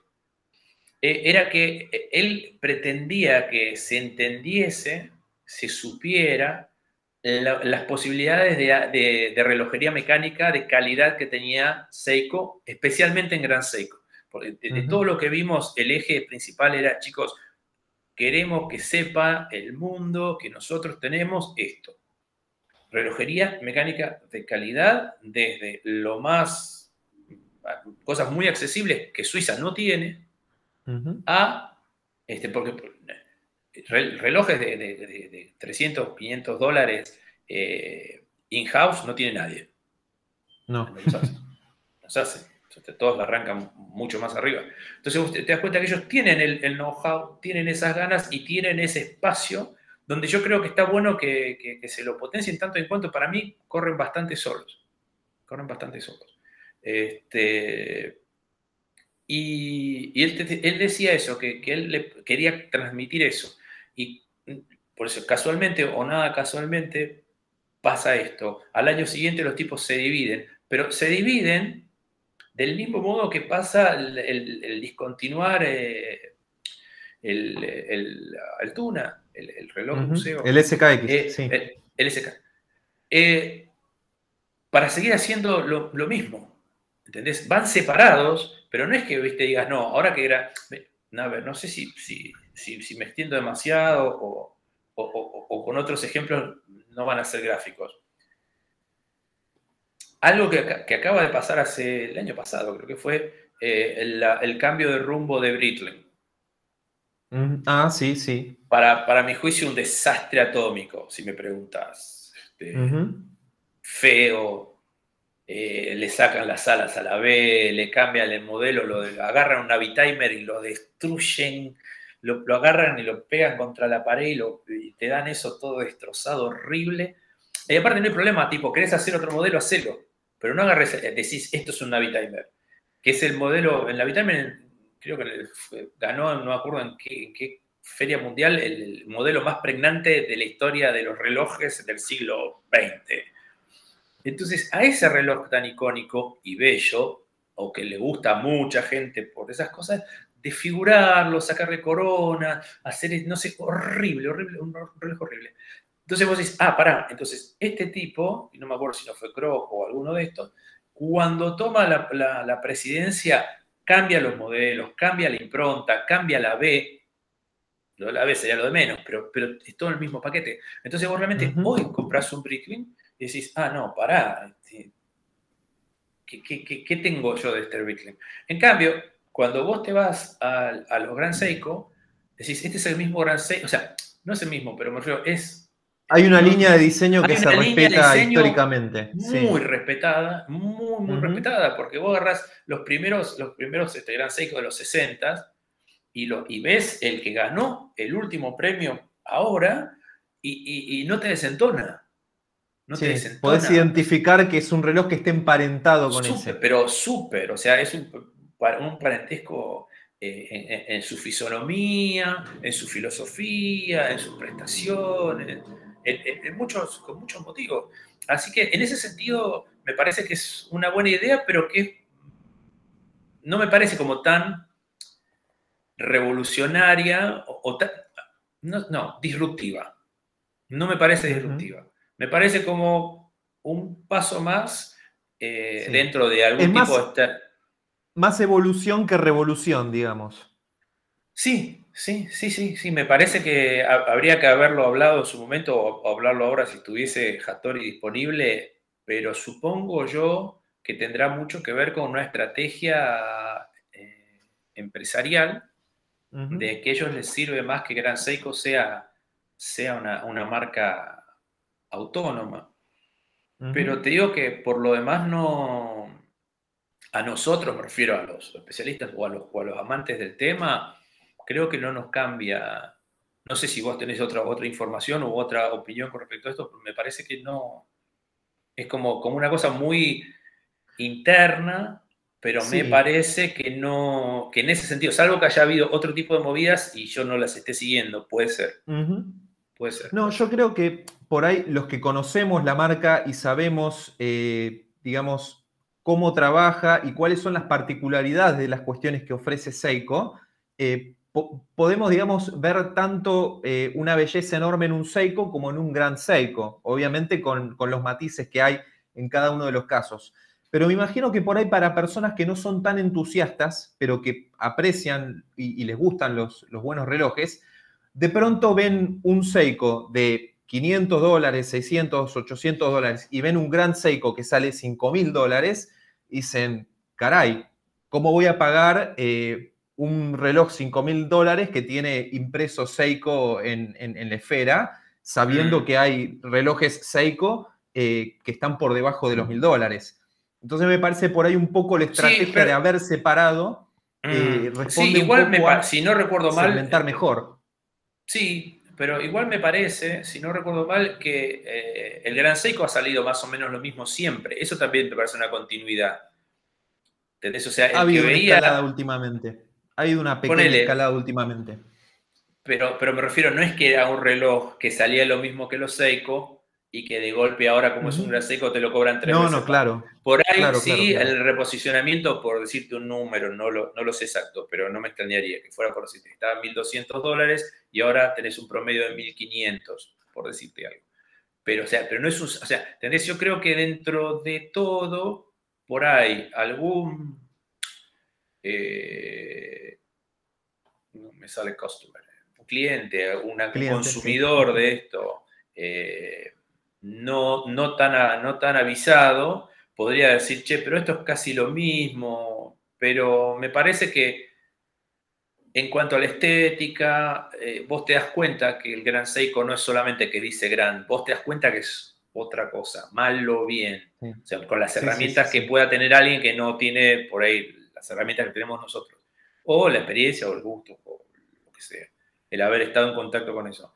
Así que mm, no creo, no creo, pero te digo, siempre es mi opinión, no creo que, sea tan eh, molesto como para el consumidor que se sienta, eh, que, haya necesitado esto para no sentirse, no sé si estafado es la palabra, pero como siendo, no, para, es lo mismo, pero dice gran, pero es lo mismo. Claro. Yo los veo, yo creo más, yo creo que si vos los ves cara a cara, un Seiko o así sea un presa, y, ves un gran Seiko, decís, no, para. Y aparte, bueno, también mínimo, que veas un poquitito de, los calibres, que veas un poquitito, de, un poquitito de, del interior del bicho y te das cuenta que es, otra, otra categoría, ¿no? No sé si, te Sí, sí, tal, cual. De hecho, me viene, me viene a la mente ahora algo que, te iba a comentar incluso antes de, la entrevista, eh, mm. pero, pero bueno, arrancamos, que hay una cuenta en Instagram que después te la voy a pasar que se llama Oro Mario Bro, que es un muchacho que le saca fotografías macro a relojes de lujo y después compara. O sea, te saca fotografías macro del de el juego de agujas de un Patek y te saca una foto con la misma cantidad, digamos, de, ampliación de un Gran Seiko. Y hubo un post en que este muchacho comparó eh, el nivel de finishing, de acabado de las agujas del Patek y de las agujas de, un Gran Seiko, y Gran Seiko le pasaba el trapo. O sea, vos veías un nivel de perfección, de reflectividad, así como decimos que parece vidrio.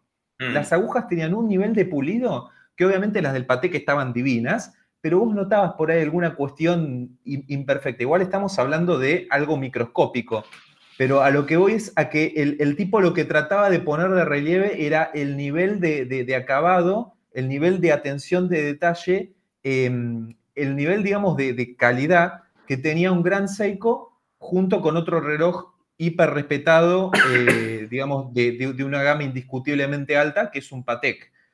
Eh, entonces también me parece que, pasa un poco por ahí.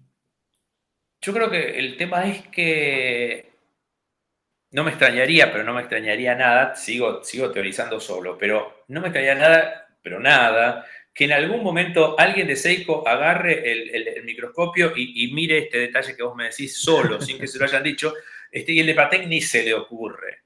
El de Patek te va a decir, loco, hace 3.000 años, 300 años que vengo haciendo relojes, este reloj por un montón de cosas, está muy bien hecho, obviamente, este, ya está, se acabó la discusión.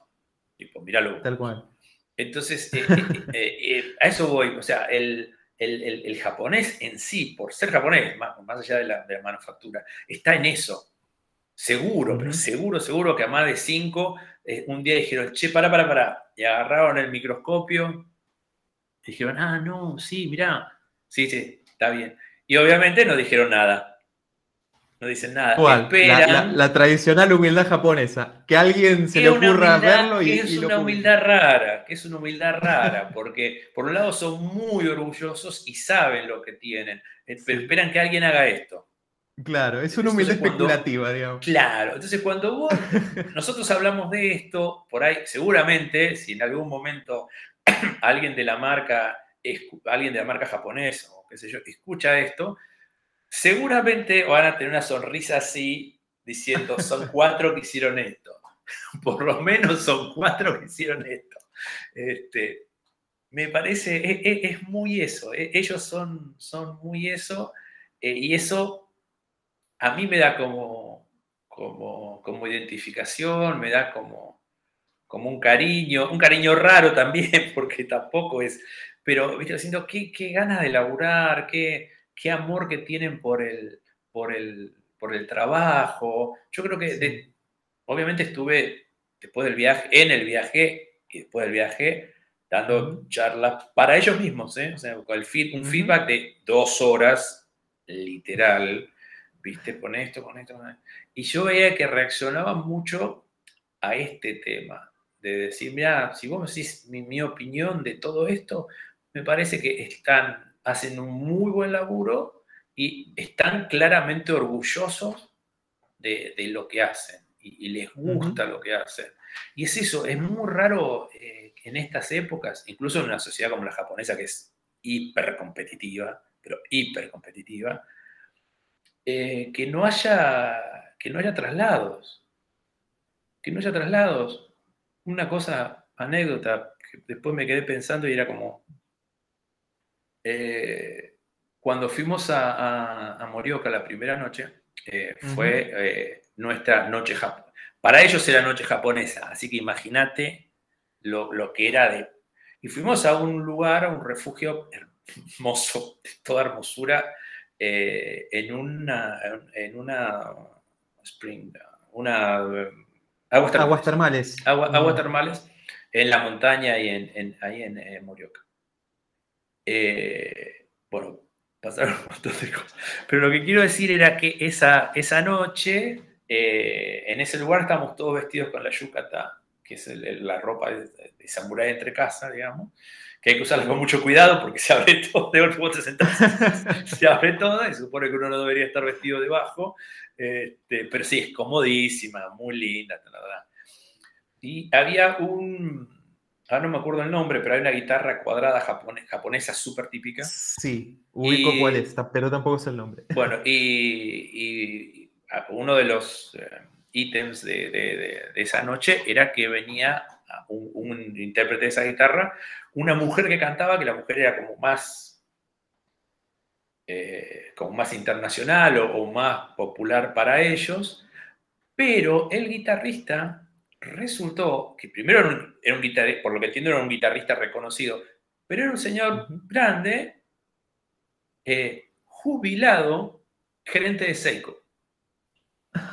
Mira vos. O sea, él, guitarrista, muy, hace mucho tiempo que estaba jubilado este, y por lo visto era reconocido, si bien por lo que entendí, era, ella era muy famosa, la, cantante, este, diciendo, ¿dónde viste, o sea, un tipo que después de que hizo una carrera de, de CEO o, de ejecutivo en una empresa monstruosa como es esa, primero y principal, por lo que se entendía, el tipo estuvo, nació ahí y se, se fue a los 60 años, el tipo se haga músico y le digan, che, ¿sabes qué? ¿Por qué no venís a...?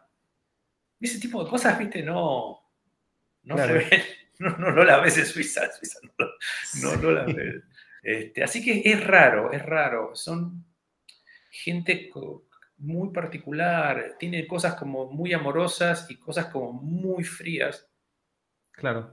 Eh, y es eso, eh, tienen un mundo y yo creo que se refleja bastante en, esto que hacen, especial, específicamente en Seiko, eh, armado por las formas. Se tienen que respetar las formas. A mí me parece completamente estético de Kawabata para acá, así que mm, estoy completamente de acuerdo con esa, con esa forma de ver el mundo. Pero me, me, hecho, me ha resultado muy eh, agradable, impresionante ratificar eso. Volverlo, o sea, escribí una serie de cosas en su momento, no solo sobre esto, sino sobre mis impresiones generales en Japón.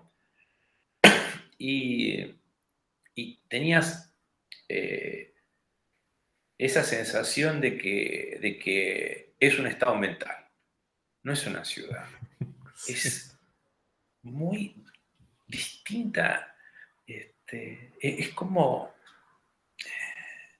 Hay cosas hiper recontra, hiper recontra este, eh, futuristas y qué sé yo. Ellos, por ejemplo, tienen un, manejo del espacio que por momentos es súper acotado, muy chiquito, y de golpe es desaforadamente imperial.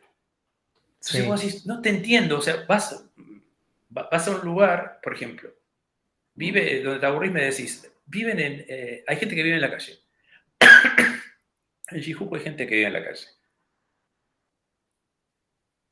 Y tienen abajo de un puente gigantesco eh, una caja de cartón. Y los tipos están impecables, así como nosotros, limpios, peinados. No es, que, no, es la situación de calle que puedes ver en otra ciudad del mundo. Y están adentro de esa caja. Yo he visto gente leyendo adentro de esa caja y viven ahí. ¿Entendés? Están tan limpios, están qué sé yo, pero viven, viven en una caja. ¿A quién se le ocurre? Nadie les dice una palabra. Nadie les dice una palabra. Y vos ya podían hacer eh, una carpa, una villa, no sé qué. Sí, sí, sí. Los tipos ponen una cajita de cartón y viven en esa cajita, abierta, como si fuera una cajita de, un, no sé, de un aire acondicionado grande. Y un tipo chiquitito, sentado, impecable, como una persona normal que sea, no, tampoco, ¿ves? Eh, limpio, qué sé yo, leyendo. Cosas así que no, las podés este, entender. Y de golpe ves pasar a un tipo vestido de samurái, literal, que va a hacer arco a la mañana al parque. Claro. Y van así. Y van así. Este, mujeres arregladísimas a las 9, 10 de la mañana. Gente haciendo seis cuadras, de seis cuadras no, más de una cuadra, más de una cuadra real de cola en los pachincos, en la mañana. Para, el pachinko es eh, las fichitas. eh, los, fichines, lo, que serían nosotros los, jueguitos, tienen edificios enteros. Y vos vas por la, por la calle y yo, salía muy temprano a, caminar y hacer fotos y tal. Y, veías una cuadra de cola en un pachinko. Ocho y media, no sé, abría las nueve, por decir algo. Este, claro. ¿Qué hace esta gente? ¿Entendés? Sí, sí, sí, sí. Todo, estructurado, todo ceremonioso, todo tiene su protocolo, hasta para la marginalidad tienen su protocolo. Es, Sí, bueno, se juntan, se juntan y eh, toman mucho, toman mucho. Por suerte nosotros no tuvimos ese, problema, pero, pero vos lo ves. Y, tienen la costumbre, eso, eso sí lo, lo comentaban todos, de gente amiga que, trabaja ahí en Japón en otra cosa, y me decía, la gente, eh, tenés como una, terminás de trabajar y todo el mundo, del presidente de la empresa al pibe que limpia, se van a un bar se emborrachan atómicamente, se pueden llegar a agarrar, no te va a agarrar a piñas, pero es como muy grosso, muy feo, y al otro día... Borrón y cuenta nueva. Borrón y cuenta nueva, ¿entendés? O sea, es muy, muy, muy raro. Por suerte, te digo, no, mis, anécdotas, que quede clarísimo, con, esta gente de Seco fue toda súper, súper educada, súper agradable en todo sentido. Eh, pero sí pasó que la noche anterior, la, cena de gala, que fuimos con, con, Hattori eh, y gente de... Es muy normal que en ese tipo de, comidas se, te, pongan alguien para que te entretenga, para que hable con vos. O sea, si somos nosotros siete u ocho, ellos son también siete u ocho, y hay uno que es el que, así, ah, ¿cómo te va? Bien, qué sé yo, como que no, que no decaiga.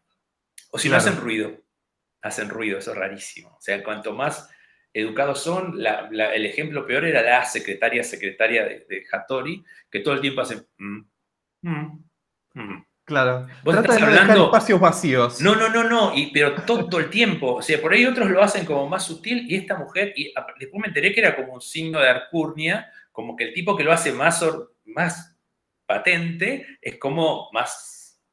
Educado, claro. Más, más. más, educado. Así que bueno, nada, terminamos este, en, esa, en, esa, en esa gala, todo el mundo, no, ni así. Eh, el mismo Hattori, hacía como calor, y en un momento Hattori dice, este, hace calor. Eh, sí. ¿Por qué no nos sacamos los sacos? Y se levanta y se saca el saco. Y dijimos, obvio, todos nos levantamos. Todo el mundo hace lo mismo. Hace lo mismo. Y él en un momento se eh, también todavía estamos bien en la comida, perdón, se levanta y se va. Sale de la habitación, sale del, espacio este del hotel, del restaurante donde está. Y al rato vemos que se reparten como unas, como unas hojitas fotocopiadas. Y, una de las chicas de comercio exterior agarra el micrófono. Es que, bueno, pensamos, va a haber una, ¿cómo se dice esto? Una... Eh, el speech típico, ¿no? El, discurso. Sí, el, discurso tal cual. Bueno, no. Resulta que esta, esta, esta chica comenta, ustedes saben que el señor Hattori, entre sus muchas aficiones, es un gran cantante. mira vos, imagínate todo esto ya, miramos y teníamos todos un un cancionero que era bien American Songbook Stardust. Claro. Llévame volando a la ah, luna, total. Bien al, al, estilo una que sepamos todo, como para poder hacer un sing-along. Para que, te lo, para que en ese momento se abre la puerta y entra Hattori con la pajarita en mangas de camisa, sin el saco, qué sé yo, tocando ukelele, pero tocando, tocando el ukelele, no una guitarra, no una cosa, un ukelele, la, la, la, la, la, cantando Yesterday. Así bien, no, cantaba mal, no, tampoco era para volverse loco, pero no cantaba mal. O sea, no daba vergüenza ajena que eso hubiese sido lo más terrible. tal cual, tal cual. Y, tal cual, el, cancionero, los cancioneros que nos habían pasado era como para chicos, prendanse. Claro. Así que bueno, el fogoncito para, para cerrar, digamos, la, la, experiencia. ¿Esto fue la última noche, Fabián? Sí, eso fue la, penúltima, en realidad fue la última noche donde lo veíamos, donde lo veíamos a él y después tuvimos una cena, una cena más, pero con, con, con, los japoneses con los que habíamos estado, pero no, no con, con, esta plana mayor. Bueno, conclusión que en un momento dado Eh, yo cantaba en una época, me, gusta, y, cantaba mucho de estas cosas clásicas. Y en medio de eso, eh, viste, cuando vos escuchás una letra y decís, pero pará, eh, esto, viste, era Stardust, era polvo de estrellas, pero él la cantaba raro, o sea, el fraseo, no, no, sé si no estaba bien, era muy distinto. Entonces, cuando lo cantaba, reconocía la canción, pero no, no, no, viste, digo, no, es como cantar un tango en otro, en otro, en otro claro. Bueno, entonces el tipo estaba, y yo la verdad que no me di cuenta, y estaba, eh, y él iba caminando mientras cantaba alrededor de la mesa, entonces en un momento, yo viste, estamos, sometimes I wonder why. I spend a lonely night dreaming.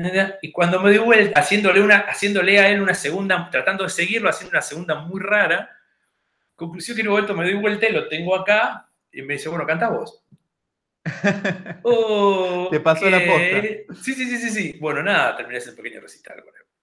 Yo dije, bueno, chau. O sea, con esta cosa. Y yo a la mañana siguiente tenía el uno a uno con él. Ah, mira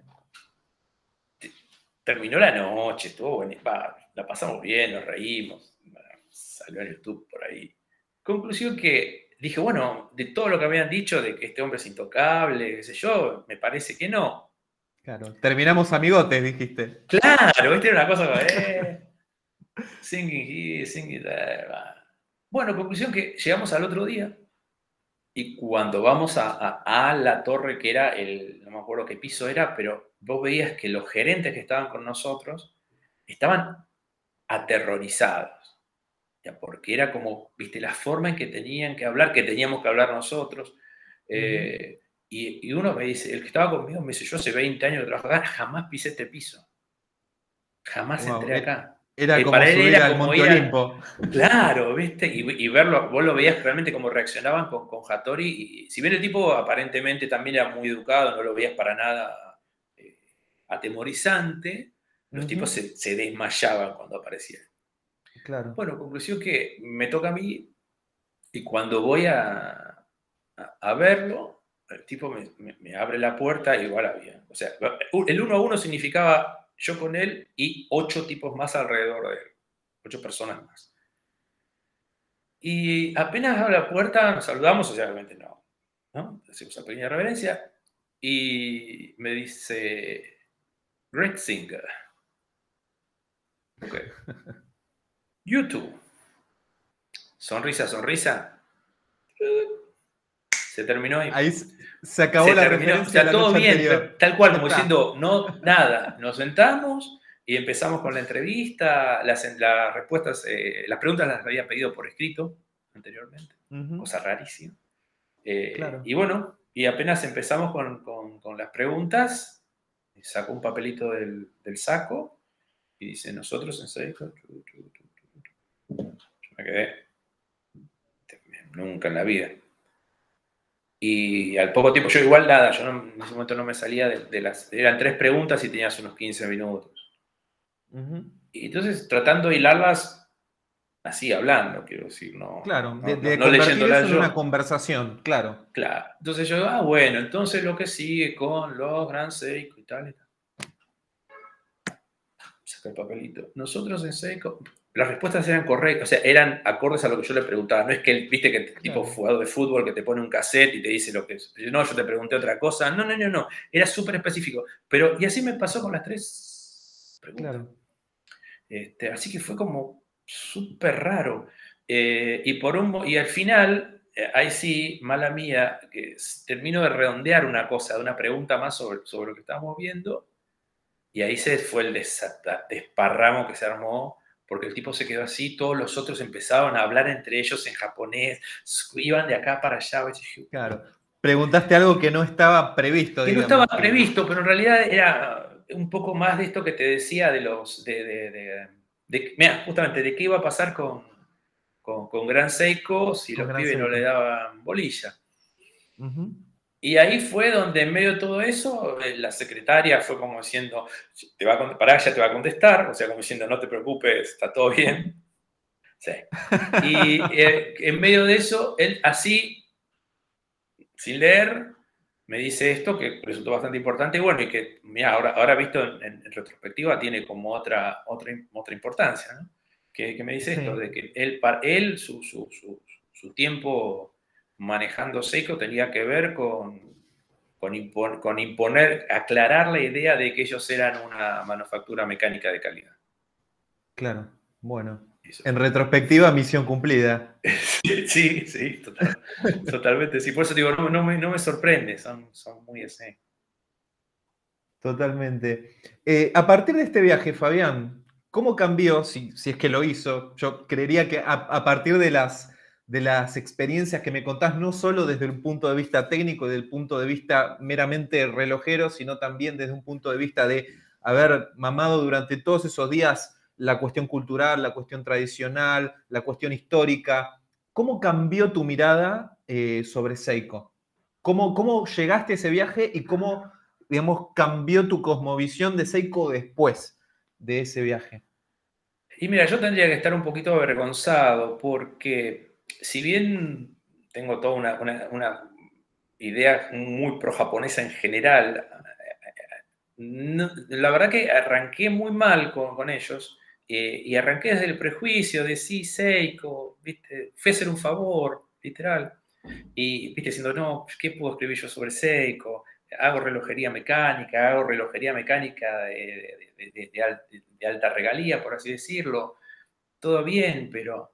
Y, y, ahí enseguida ya, con lo mínimo profesional, digamos, porque tampoco iba a ser un chante a sentarme así, a hablar en inglés un rato con este señor, es, ese primer encuentro, esa, esa mínima cosa de que te digan, eh, mirá, tenemos el Sprint Drive, tenemos esto, tenemos lo otro, era así, ah, pero para, entonces hay otra, o sea, hay otra cosa de la cual no tengo, o sea, yo laburo de esto, laburaba también en ese época, no tengo ni idea. Me quedé con aquel Seiko que te decía que era lindo cuando tenía 14 años, eh, con los digitales, con sí, me acuerdo que fueron los primeros en hacer eso. Entonces decís, qué mal. Eh, qué poco curioso, qué poco, en cierta medida, qué poco respetuoso.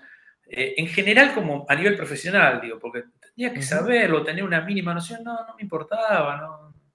Estaba como muy abocado a, Suiza y, a ciertas cosas de Suiza, tampoco, tampoco todo.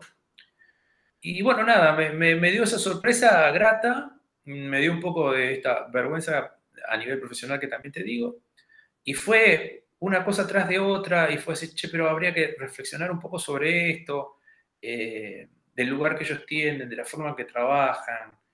Eh, y bueno, y ahí sí, ya cuando me fui metiendo en eso, eh, obviamente ya, ya desde cero había que escribir, de hecho sacamos una nota en Brando muy al, poco tiempo de ese contacto, más la nota por el viaje, más las notas en Fortuna, más las notas en mi espacio. Eh, entonces, la verdad que, por un lado, te digo esto, eh, no, la humildad no termina de ser lo mío, pero, viste, cuando vos decís, eh, está mal que uno no, sepa estas cosas, que no sea más curioso, que no, aunque sea a nivel de como idea mental, no sea como más abierto, no sea como más, más respetuoso. Este, por suerte, para mí, incluso no solo por, a nivel profesional, sino haberlo podido disfrutar. Esto que empezó como una gauchada de sí, bueno, me pongo un traje, voy y hablamos, eh, terminó con literal descubrir un mundo que encima estaba ahí. Porque no es que ellos inventaron eso para mí, ellos hace 40 años que estaban haciendo la, la Media Experience, hacía 130 y algo que venían eh, con toda esta historia en el mundo de los relojes. Y vos decís, Mira, creo, que esa sería la gran, la gran enseñanza, ¿no? Ser más humilde, eh, eh, y yo no sé si la palabra es humildad, pero sí más respetuoso. O sea, cuando viene alguien y dice, mira, porque a veces de golpe, supongo que habrá pasado, ahora por ahí está un poco más parado, pero yo me acuerdo haber encontrado, haber encontrado en esta, en esta industria, más allá de la gente copada, solvente y qué sé yo, que son el 99.9, pero muchos tipos, viste, que te venían, no me acuerdo ahora exacto, no deberíamos hacer nombres, pero había un diseñador eh, eh, mexicano que hacía unos relojes, después me fijaré cómo se llama. Y me acuerdo que me tocó, me tocó entrevistarlo, y la verdad que, más allá de que el tipo era re y los relojes eran, eran todos turbillón, todos tenían turbillón, eran carísimos. Este, me acuerdo que el tema de, me había puesto tres, tenía este, tres puentes. Todos los relojes tenían tres puentes, en vez de dos, Y, entonces en un momento dado hablo con este señor eh, y, y, eran muy llamativos, eran muy, muy llamativos por el diseño. Y en un momento, el tipo era medio millonario, era un español millonario, no sé qué. Y entonces en un momento le digo, bueno, sí, yo entiendo todo lo que me decís, y el diseño, y que te gustan, y, y tus relojes, lo hiciste para vos. Y le digo, ¿por qué le, tienen todos tres puentes? ¿Para qué le pusiste tres puentes? Ah, no, porque, literalmente porque se me ocurrió. Entonces me dice, entonces le digo, pero, pero vos los diseñás. No, no, yo no los diseño, yo hago un dibujo y tengo un ingeniero que me los hace. Y tengo un señor relojero que me los hace. Y una manufactura, que no era obviamente propia, que me los hace. Entonces vos te decís, ¿viste? hay mucha gente que, ama esto, hay mucha gente que respeta esto. Y vos sos un señor que lo único que tiene es dinero, no demasiado buen gusto, y haces estas cosas. Y me venías a contar de, de, los, tres, de los tres puentes, por decirte algo, eh, por puro capricho y que ni siquiera es un capricho, como por decirte algo, podría ser un de Rebel Force, y bueno, que yo no soy para nada caprichoso, pero que, el tipo, que esa persona lo sostenga, o por el Richard Mill. Claro. Richard Mill es lo opuesto. Richard Mill también tuve la re suerte de trabajar un poco con él acá en Argentina. Y, y vos lo ves que el tipo es un loco importante, pero él hace sus relojes. Sí. Él hace, hace esos relojes. Y también son como, como Juno, como Force es un mundo aparte. Tiene un montón de amigotes de Nadal para acá que, se los usan, porque el tipo es un copado importante, el tipo es un payaso rarísimo, este, y su gente merece una nota aparte, la gente de él es rarísima también. Sí, sí, sí. El, gerente general eh, se llama Jean-Jean y es este, un tipo que mide como dos metros este, con rulo, así rulo, parece un traficante de armas sirio, literal, la camisa abierta, la cadena de oro. Aparte, un amor de tipo, pero vos lo ves y le das la plata. O sea, le das la plata, no lo o sea, traficante de, de, de, de, narcos, ¿viste? Es una cosa, aparte gigante, el pelo como todo lleno de aceite, ¿viste? Morocho. Y Jean Jean se llama. Y es un amor de persona, o sea, pero bueno, esas son las gentes que hay. Te decía, bueno, en medio de todo esto, lo, japoneses son cariñosos a su manera, son serios, eh, se tomaron eh, un año de su tiempo, en el caso particular mío, para ver quién era, qué hacía. Este, eh, esto mismo que te decía, tanto cuando volvimos como estuvimos allá, todos, todos estuvimos exponiendo, exponiendo para ellos y exponiendo a fondo y, vos te das cuenta que no era una formalidad de invitados, pero los tipos eh, nos respetaban, respetaban nuestras opiniones, este, y tener al hombre que diseñó el Tunacan junto con otros, otros tipos de, de, ese, calibre, eh, escuchándote a vos, o sea, preguntándote, no, pero sí, a vos te parece que esto es así, que esto a vos te gusta, no te gusta, la verdad que lo, celebro y nunca me pasó. La verdad que fue una experiencia eh, mm, profesional eh, increíble y te diría que sí, que probablemente de las cosas que, me han pasado en, este, en mi vida y en este trabajo más enriquecedoras, te, te, cambia, te, da otra perspectiva dentro de todo. Creo que creo haber sido un poquitito, un poquitito más abierto, un poquitito más respetuoso, un poquitito más humilde. Y, que eso espero que también me, posibilitó esto, en este momento, este encuentro con vos, eh, lo que hemos podido tener también con, la gente de la distribuidora eh, de, Times Square, eh, Silvina y toda la gente, la gente de ahí. Entonces ves que más allá del negocio hay una, hay una tradición, hay, en mi, trabajo en general, escribiendo sobre las cosas que escribo, lo que más me importa es hacer hincapié en que esto, eh, la relojería, eh, los vinos, eh, los habanos, eh, tienen, son, son, una cosa linda, rica, un gusto, un gusto muy, tal vez muy caro, en algunos casos, eh, más o menos caro. Pero en realidad eh, me parece que atrás, y esto por ahí es lo más lindo que me ha pasado con ellos, como es, es una parte de la cultura humana.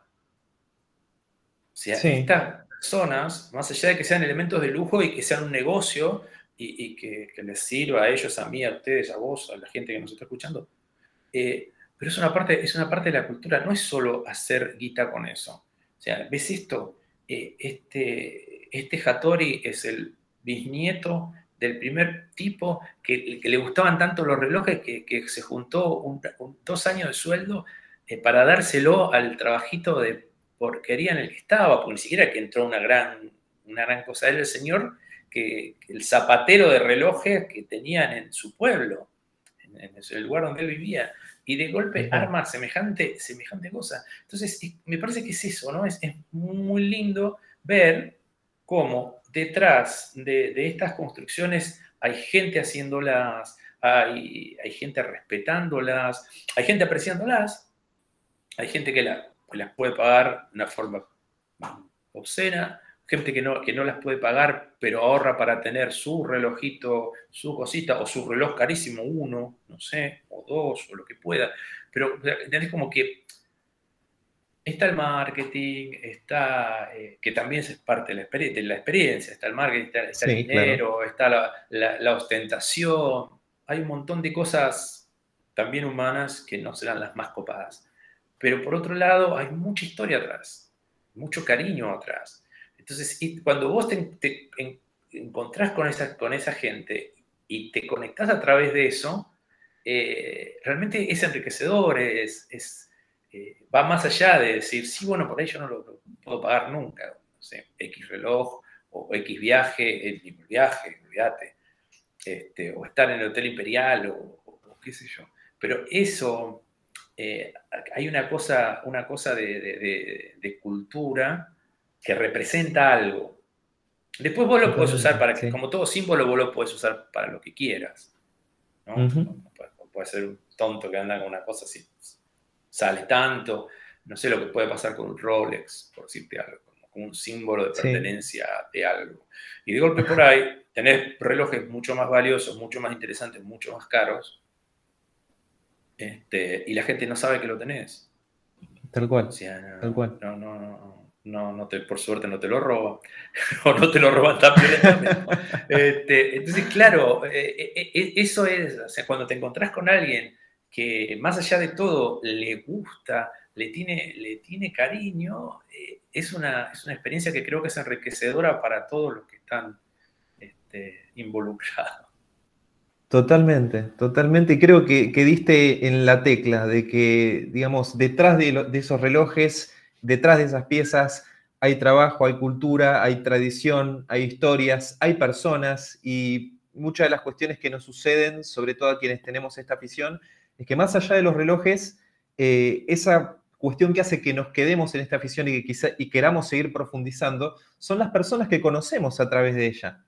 Tener la posibilidad de, conocer otros coleccionistas, de conocer expertos, de conocer periodistas, de conocer eh, a directivos de empresas, y todas esas personas de alguna forma enriquecen eh, este mundillo aportando su perspectiva, su mirada, sus historias, su, su cultura, sus tradiciones, y eso en definitiva, es lo que nos hace humanos y lo que nos hace quedarnos eh, para reunirnos eh, con la excusa de hablar de un reloj, pero terminar hablando de la vida. Así que la verdad que me parece que con eso diste en la tecla, Fabián. Y ahora sí, hago una última pregunta eh, exhaustivamente relojera que me interesa mm. mucho conocer tu perspectiva. Como sabemos, el canon relojero clásico establece una trinidad podés o no estar de acuerdo, podemos o no estar de mm. acuerdo, pero tradicionalmente tenemos a Patek Philippe, Odemar Piguet y Ballerón Constantin como esa trinidad relojera que está ahí arriba en el pedestal, en el monte Olimpo de la orología. Si mm. tuviéramos que definir una trinidad relojera por ahí contemporánea o, una nueva trinidad, ¿cuáles serían tus candidatos? ¿Crees que Seiko merece tener un lugar ahí?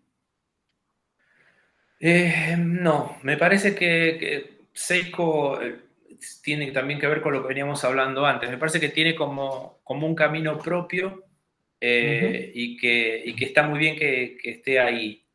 Eh, y que no por ser un camino propio sea un camino menor, porque de golpe lo podría comparar con, con esta gente que te decía, con Richard Mill en otro extremo. Pero lo que quiero decir es que Richard Mill es, Richard Mill o, Stephen Forsey es Stephen Forsey. Eh, hacen lo que hacen y, tienen como, como, una porción de algo como, como muy, muy clara. Eh, me parece que, que, Seiko también la tiene. De hecho, este reconocimiento último lo, así lo, lo, parece poner de manifiesto. O sea, como que eso está vigente. Y es, es eso. Yo no, no sé si, si estaría bueno o, sería real que de golpe y porrazo se convirtieran en una, una aspiracional como puede ser eh, Rolex o, un, Omega o un Cartier, al menos para el, lo que es el mercado nuestro. Eh, así que yo apostaría más por eso. Creo que no. De hecho, hay muchas zonas en las que no tiene competencia, porque si, si lo ves, esto te decía, es, todo in-house. Todo in-house. Sí, este, entonces vos decís, eso es un valor altísimo. Eh, que no lo tiene, no sé si nadie, pero casi nadie, o, y muchísimo, seguro que nadie lo tiene en esa franja de precios, en una franja baja, baja de precios. Seguramente ya Omega, eh, Cartier, whatever, son, son todos modelos, eh, Brittle mismo, con todos los cambios que ha tenido, siguen siendo todos este, materiales, materiales in-house. nada, en cuanto a la Trinidad, Trinidad básica, tengo mis discrepancias, no soy gran fan de lo demás y pienso que e, a esa altura tendría que estar sí o sí Breguet. Pienso que son unas piezas exquisitas, con historia, eh, inventado en el turpillón y un montón de cosas más, pero, pero me parece que, si, si, vos me dijeras o demás, yo me quedo veo el offshore, me gusta, lo, reconozco, pero no es una cosa que vos digas, ah, no, hiciste esto y con esto ya está. Y no veo mucho, como mucho más juego. En, cambio, sí, por ahí en Breguet de, Lora Mundi, o sea, Excelsa y para Celsa, a, los modelos de, buceo como más, más normales, este, o, los, los modelos de, de, vestir de ellos que son una, una delicadeza atómica. Y más en lo contemporáneo, yo soy muy fan de Omega, tengo mucha relación con ellos, afuera acá eh, me gustan. Eh, eh, mm, sí, me gusta mucho Yeye. Parece que están sí, más parecidos. Sí.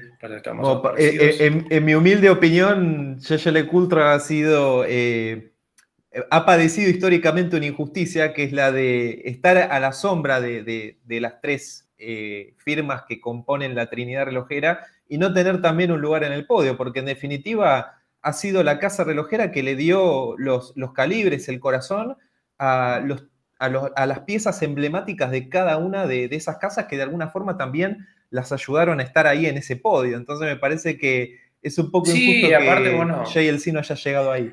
Sí, eh, la verdad que sí. Igual yo lo, estoy bastante, me parece que, que tienen su lugar, que por ahí sí, sí realmente eh, en algún medio se, respeta mucho, se hace mucho hincapié en esta, en esta trinidad tal, y ellos no están, pero no, son, son gente que, que, tienen una, una, cantidad de piezas eh, emblemáticas, más allá de reverso cuadra y todo, que está simpático, está muy bien, pero me parece que, tienen toda una, una, una, amplitud muy grande y no me quiero. Siempre, yo como buzo, desde que los conocí la primera vez, siempre dije, Panerai es el reloj de uso que quiero hacer cuando sea grande. Así que sí, o sea, a mí Panerai me recontra puede, me parece una, una marca espectacular, súper neta, eh, un gran reloj de buceo y un gran reloj a nivel, a nivel estético, eh, a nivel histórico.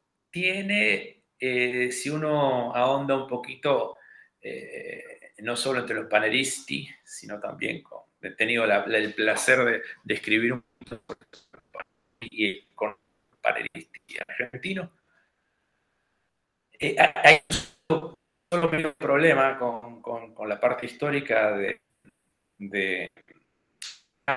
Y es que hubo una, unión muy fuerte con las fuerzas especiales de Mussolini. Eh, los tipos Exmas, mm. de, los famosos, de, los, de, las, los famosos, de, los primeros este, Luminor, eran relojes que mm. usaba el, equivalente de la SS en Italia.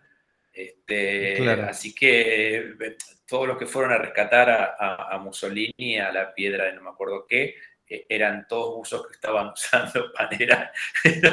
pues, pues, recordad que Panerai es, un, es, un, es, una relojería hecha en Firenze. Eh, o sea, básicamente fue un diseño. Por eso va a ser que es muy distinto porque es italiano. Y después, bueno, nada, el grupo LBM lo compró también. Entonces ahora, como en cierta medida, si querés, tenemos lo mejor de los dos mundos. Son eh, piezas con una terrible impronta de Florentina y por otro lado, este, relojería mecánica suiza. Así que está, como, está como peor. Así que bueno, sí, eso sería más o menos mi, mis, gustos. Pero volviendo a, a Seiko, creo que, que tiene su propio su propio derrotero y debería seguir teniéndolo. Eh, la verdad que ahora que me lo decís, por ahí hubiera estado peor hablar un poco de esto también con ellos para ver cómo, cómo, se, cómo se ven a sí mismos, pero creo que al final del día tiene que ver con esto de, estar orgulloso de lo que uno hace. Así que calculo que ellos, más allá de que tienen obviamente muchas políticas necesarias, porque no son ningunos, ningunos nenes de pecho con eso, son profesionales, pero me parece que en el fondo está esa cosa de nosotros hacemos esto bien y nos vamos a terminar imponiendo o vamos a terminar haciendo lo que a nosotros nos parece que, tenemos que hacer. Tal cual, tal cual. Bueno, Fabián, eh, agradecerte tu tiempo. La verdad ha sido una charla que, me ha encantado, que me, te, soy sincero, me encantaría continuar, pero bueno, justamente el tiempo, el, tiempo es tirano eh, mm. y, la verdad que yo te agradezco que nos hayas dado este tiempo para acompañarnos en esta edición del podcast ya promediando el año y en un mes tan difícil eh, para tantas profesiones, pero especialmente para el periodismo como lo es diciembre. Así que muchas gracias por, por, sí, sí, la verdad, este tiempo. De verdad que... lo último que te... Dime, dime. No, no, no, no. se hizo como un bachecito, pero no había dicho nada. ¿Me estabas vos por eh, preguntar algo? Sí, no, quería preguntarte simplemente eh, en dónde podemos seguirte y leer tus trabajos para, poder disfrutar también un poquito más de, estas experiencias que has transmitido por otros canales, por otros medios. Mira, eh, más que nada escribo para varias revistas, pero mucho de lo que estoy haciendo sale a través de Apertura, de la revista Apertura acá en Argentina. Y también lo otro que es como, como mi, mi, mi, pan diario y es el, digamos, lo que más refleja realmente mi, filosofía de trabajo eh, es Placeres Mundanos. Placeres Mundanos es un sitio que creé hace cinco años. Eh, Es eh, www.placeresmundanos, todo junto, Y bueno, eso es un espacio que tiene que ver con todo esto que hablábamos de, los consumos de lujo, pero tomados como, parte de la cultura humana, tratando de, hacerlo siempre didáctico, de explicar qué es lo que hace que un vino, un reloj, un habano salga lo que sale. A veces, no, es todo literal, pero muchas veces, viste que, pasa con el lujo en general, eh, pasa mucho, mucho con los vinos, supongo que en buena medida también pasa con los relojes. Que la gente, el común de la gente por está como agazapada pensando que el, especialista, el vendedor, el sommelier, el, escritor, están, o sea, como es todo lo mismo están tratando de abusar de vos para, para, que pagues carísimo un vino, pagues carísimo un reloj.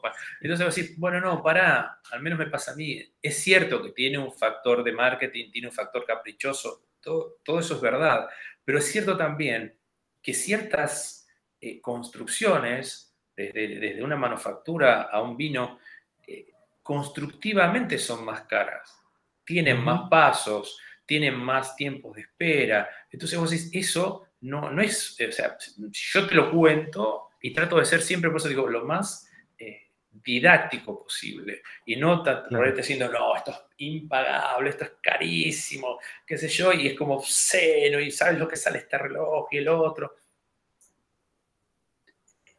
sí, puede que algunas cosas de esas sean impagables, pero atrás de eso generalmente hay algo, algo más.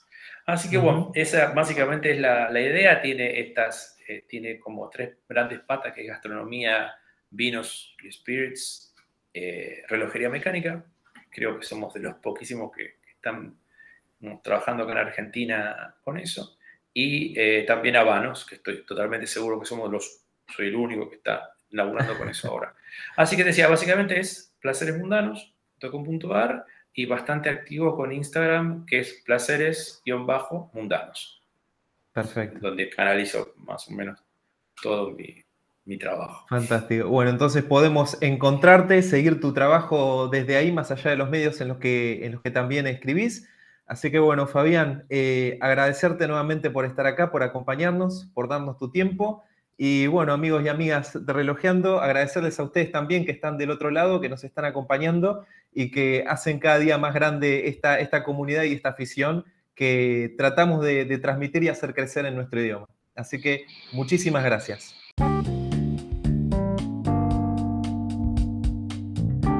¿Qué te pareció este capítulo? ¿Con qué reloj de tu colección lo escuchaste? Compartilo en Instagram con todos nuestros amigos y amigas posteando tu foto con el hashtag relojeando mi reloj. Y en este punto aprovecho para agradecer la enorme cantidad de posts que cada semana se van sumando con el hashtag de nuestra comunidad. Sin dudas es una linda forma de encontrarnos en Instagram, de conocernos, admirar relojes y fotos excelentes, compartir la afición en nuestro idioma y por supuesto hacerla crecer. Te cuento además que Relojeando está también en YouTube. Significaría mucho para mí que te suscribas al canal para no perderte las reseñas y el contenido relojero que periódicamente estoy creando también en esa plataforma. Como siempre digo, tu apoyo es fundamental para que Relojeando pueda seguir creciendo. Cada vez que me das un like en Instagram o en YouTube, que compartís un post, un video o un episodio del podcast, puede que no te parezca gran cosa, pero en realidad me ayudas enormemente. Muchas gracias por acompañarme una vez más. Mi nombre es Germán y te invito a seguir relojeando en Instagram, en YouTube y por supuesto en el próximo episodio del podcast. Hasta luego.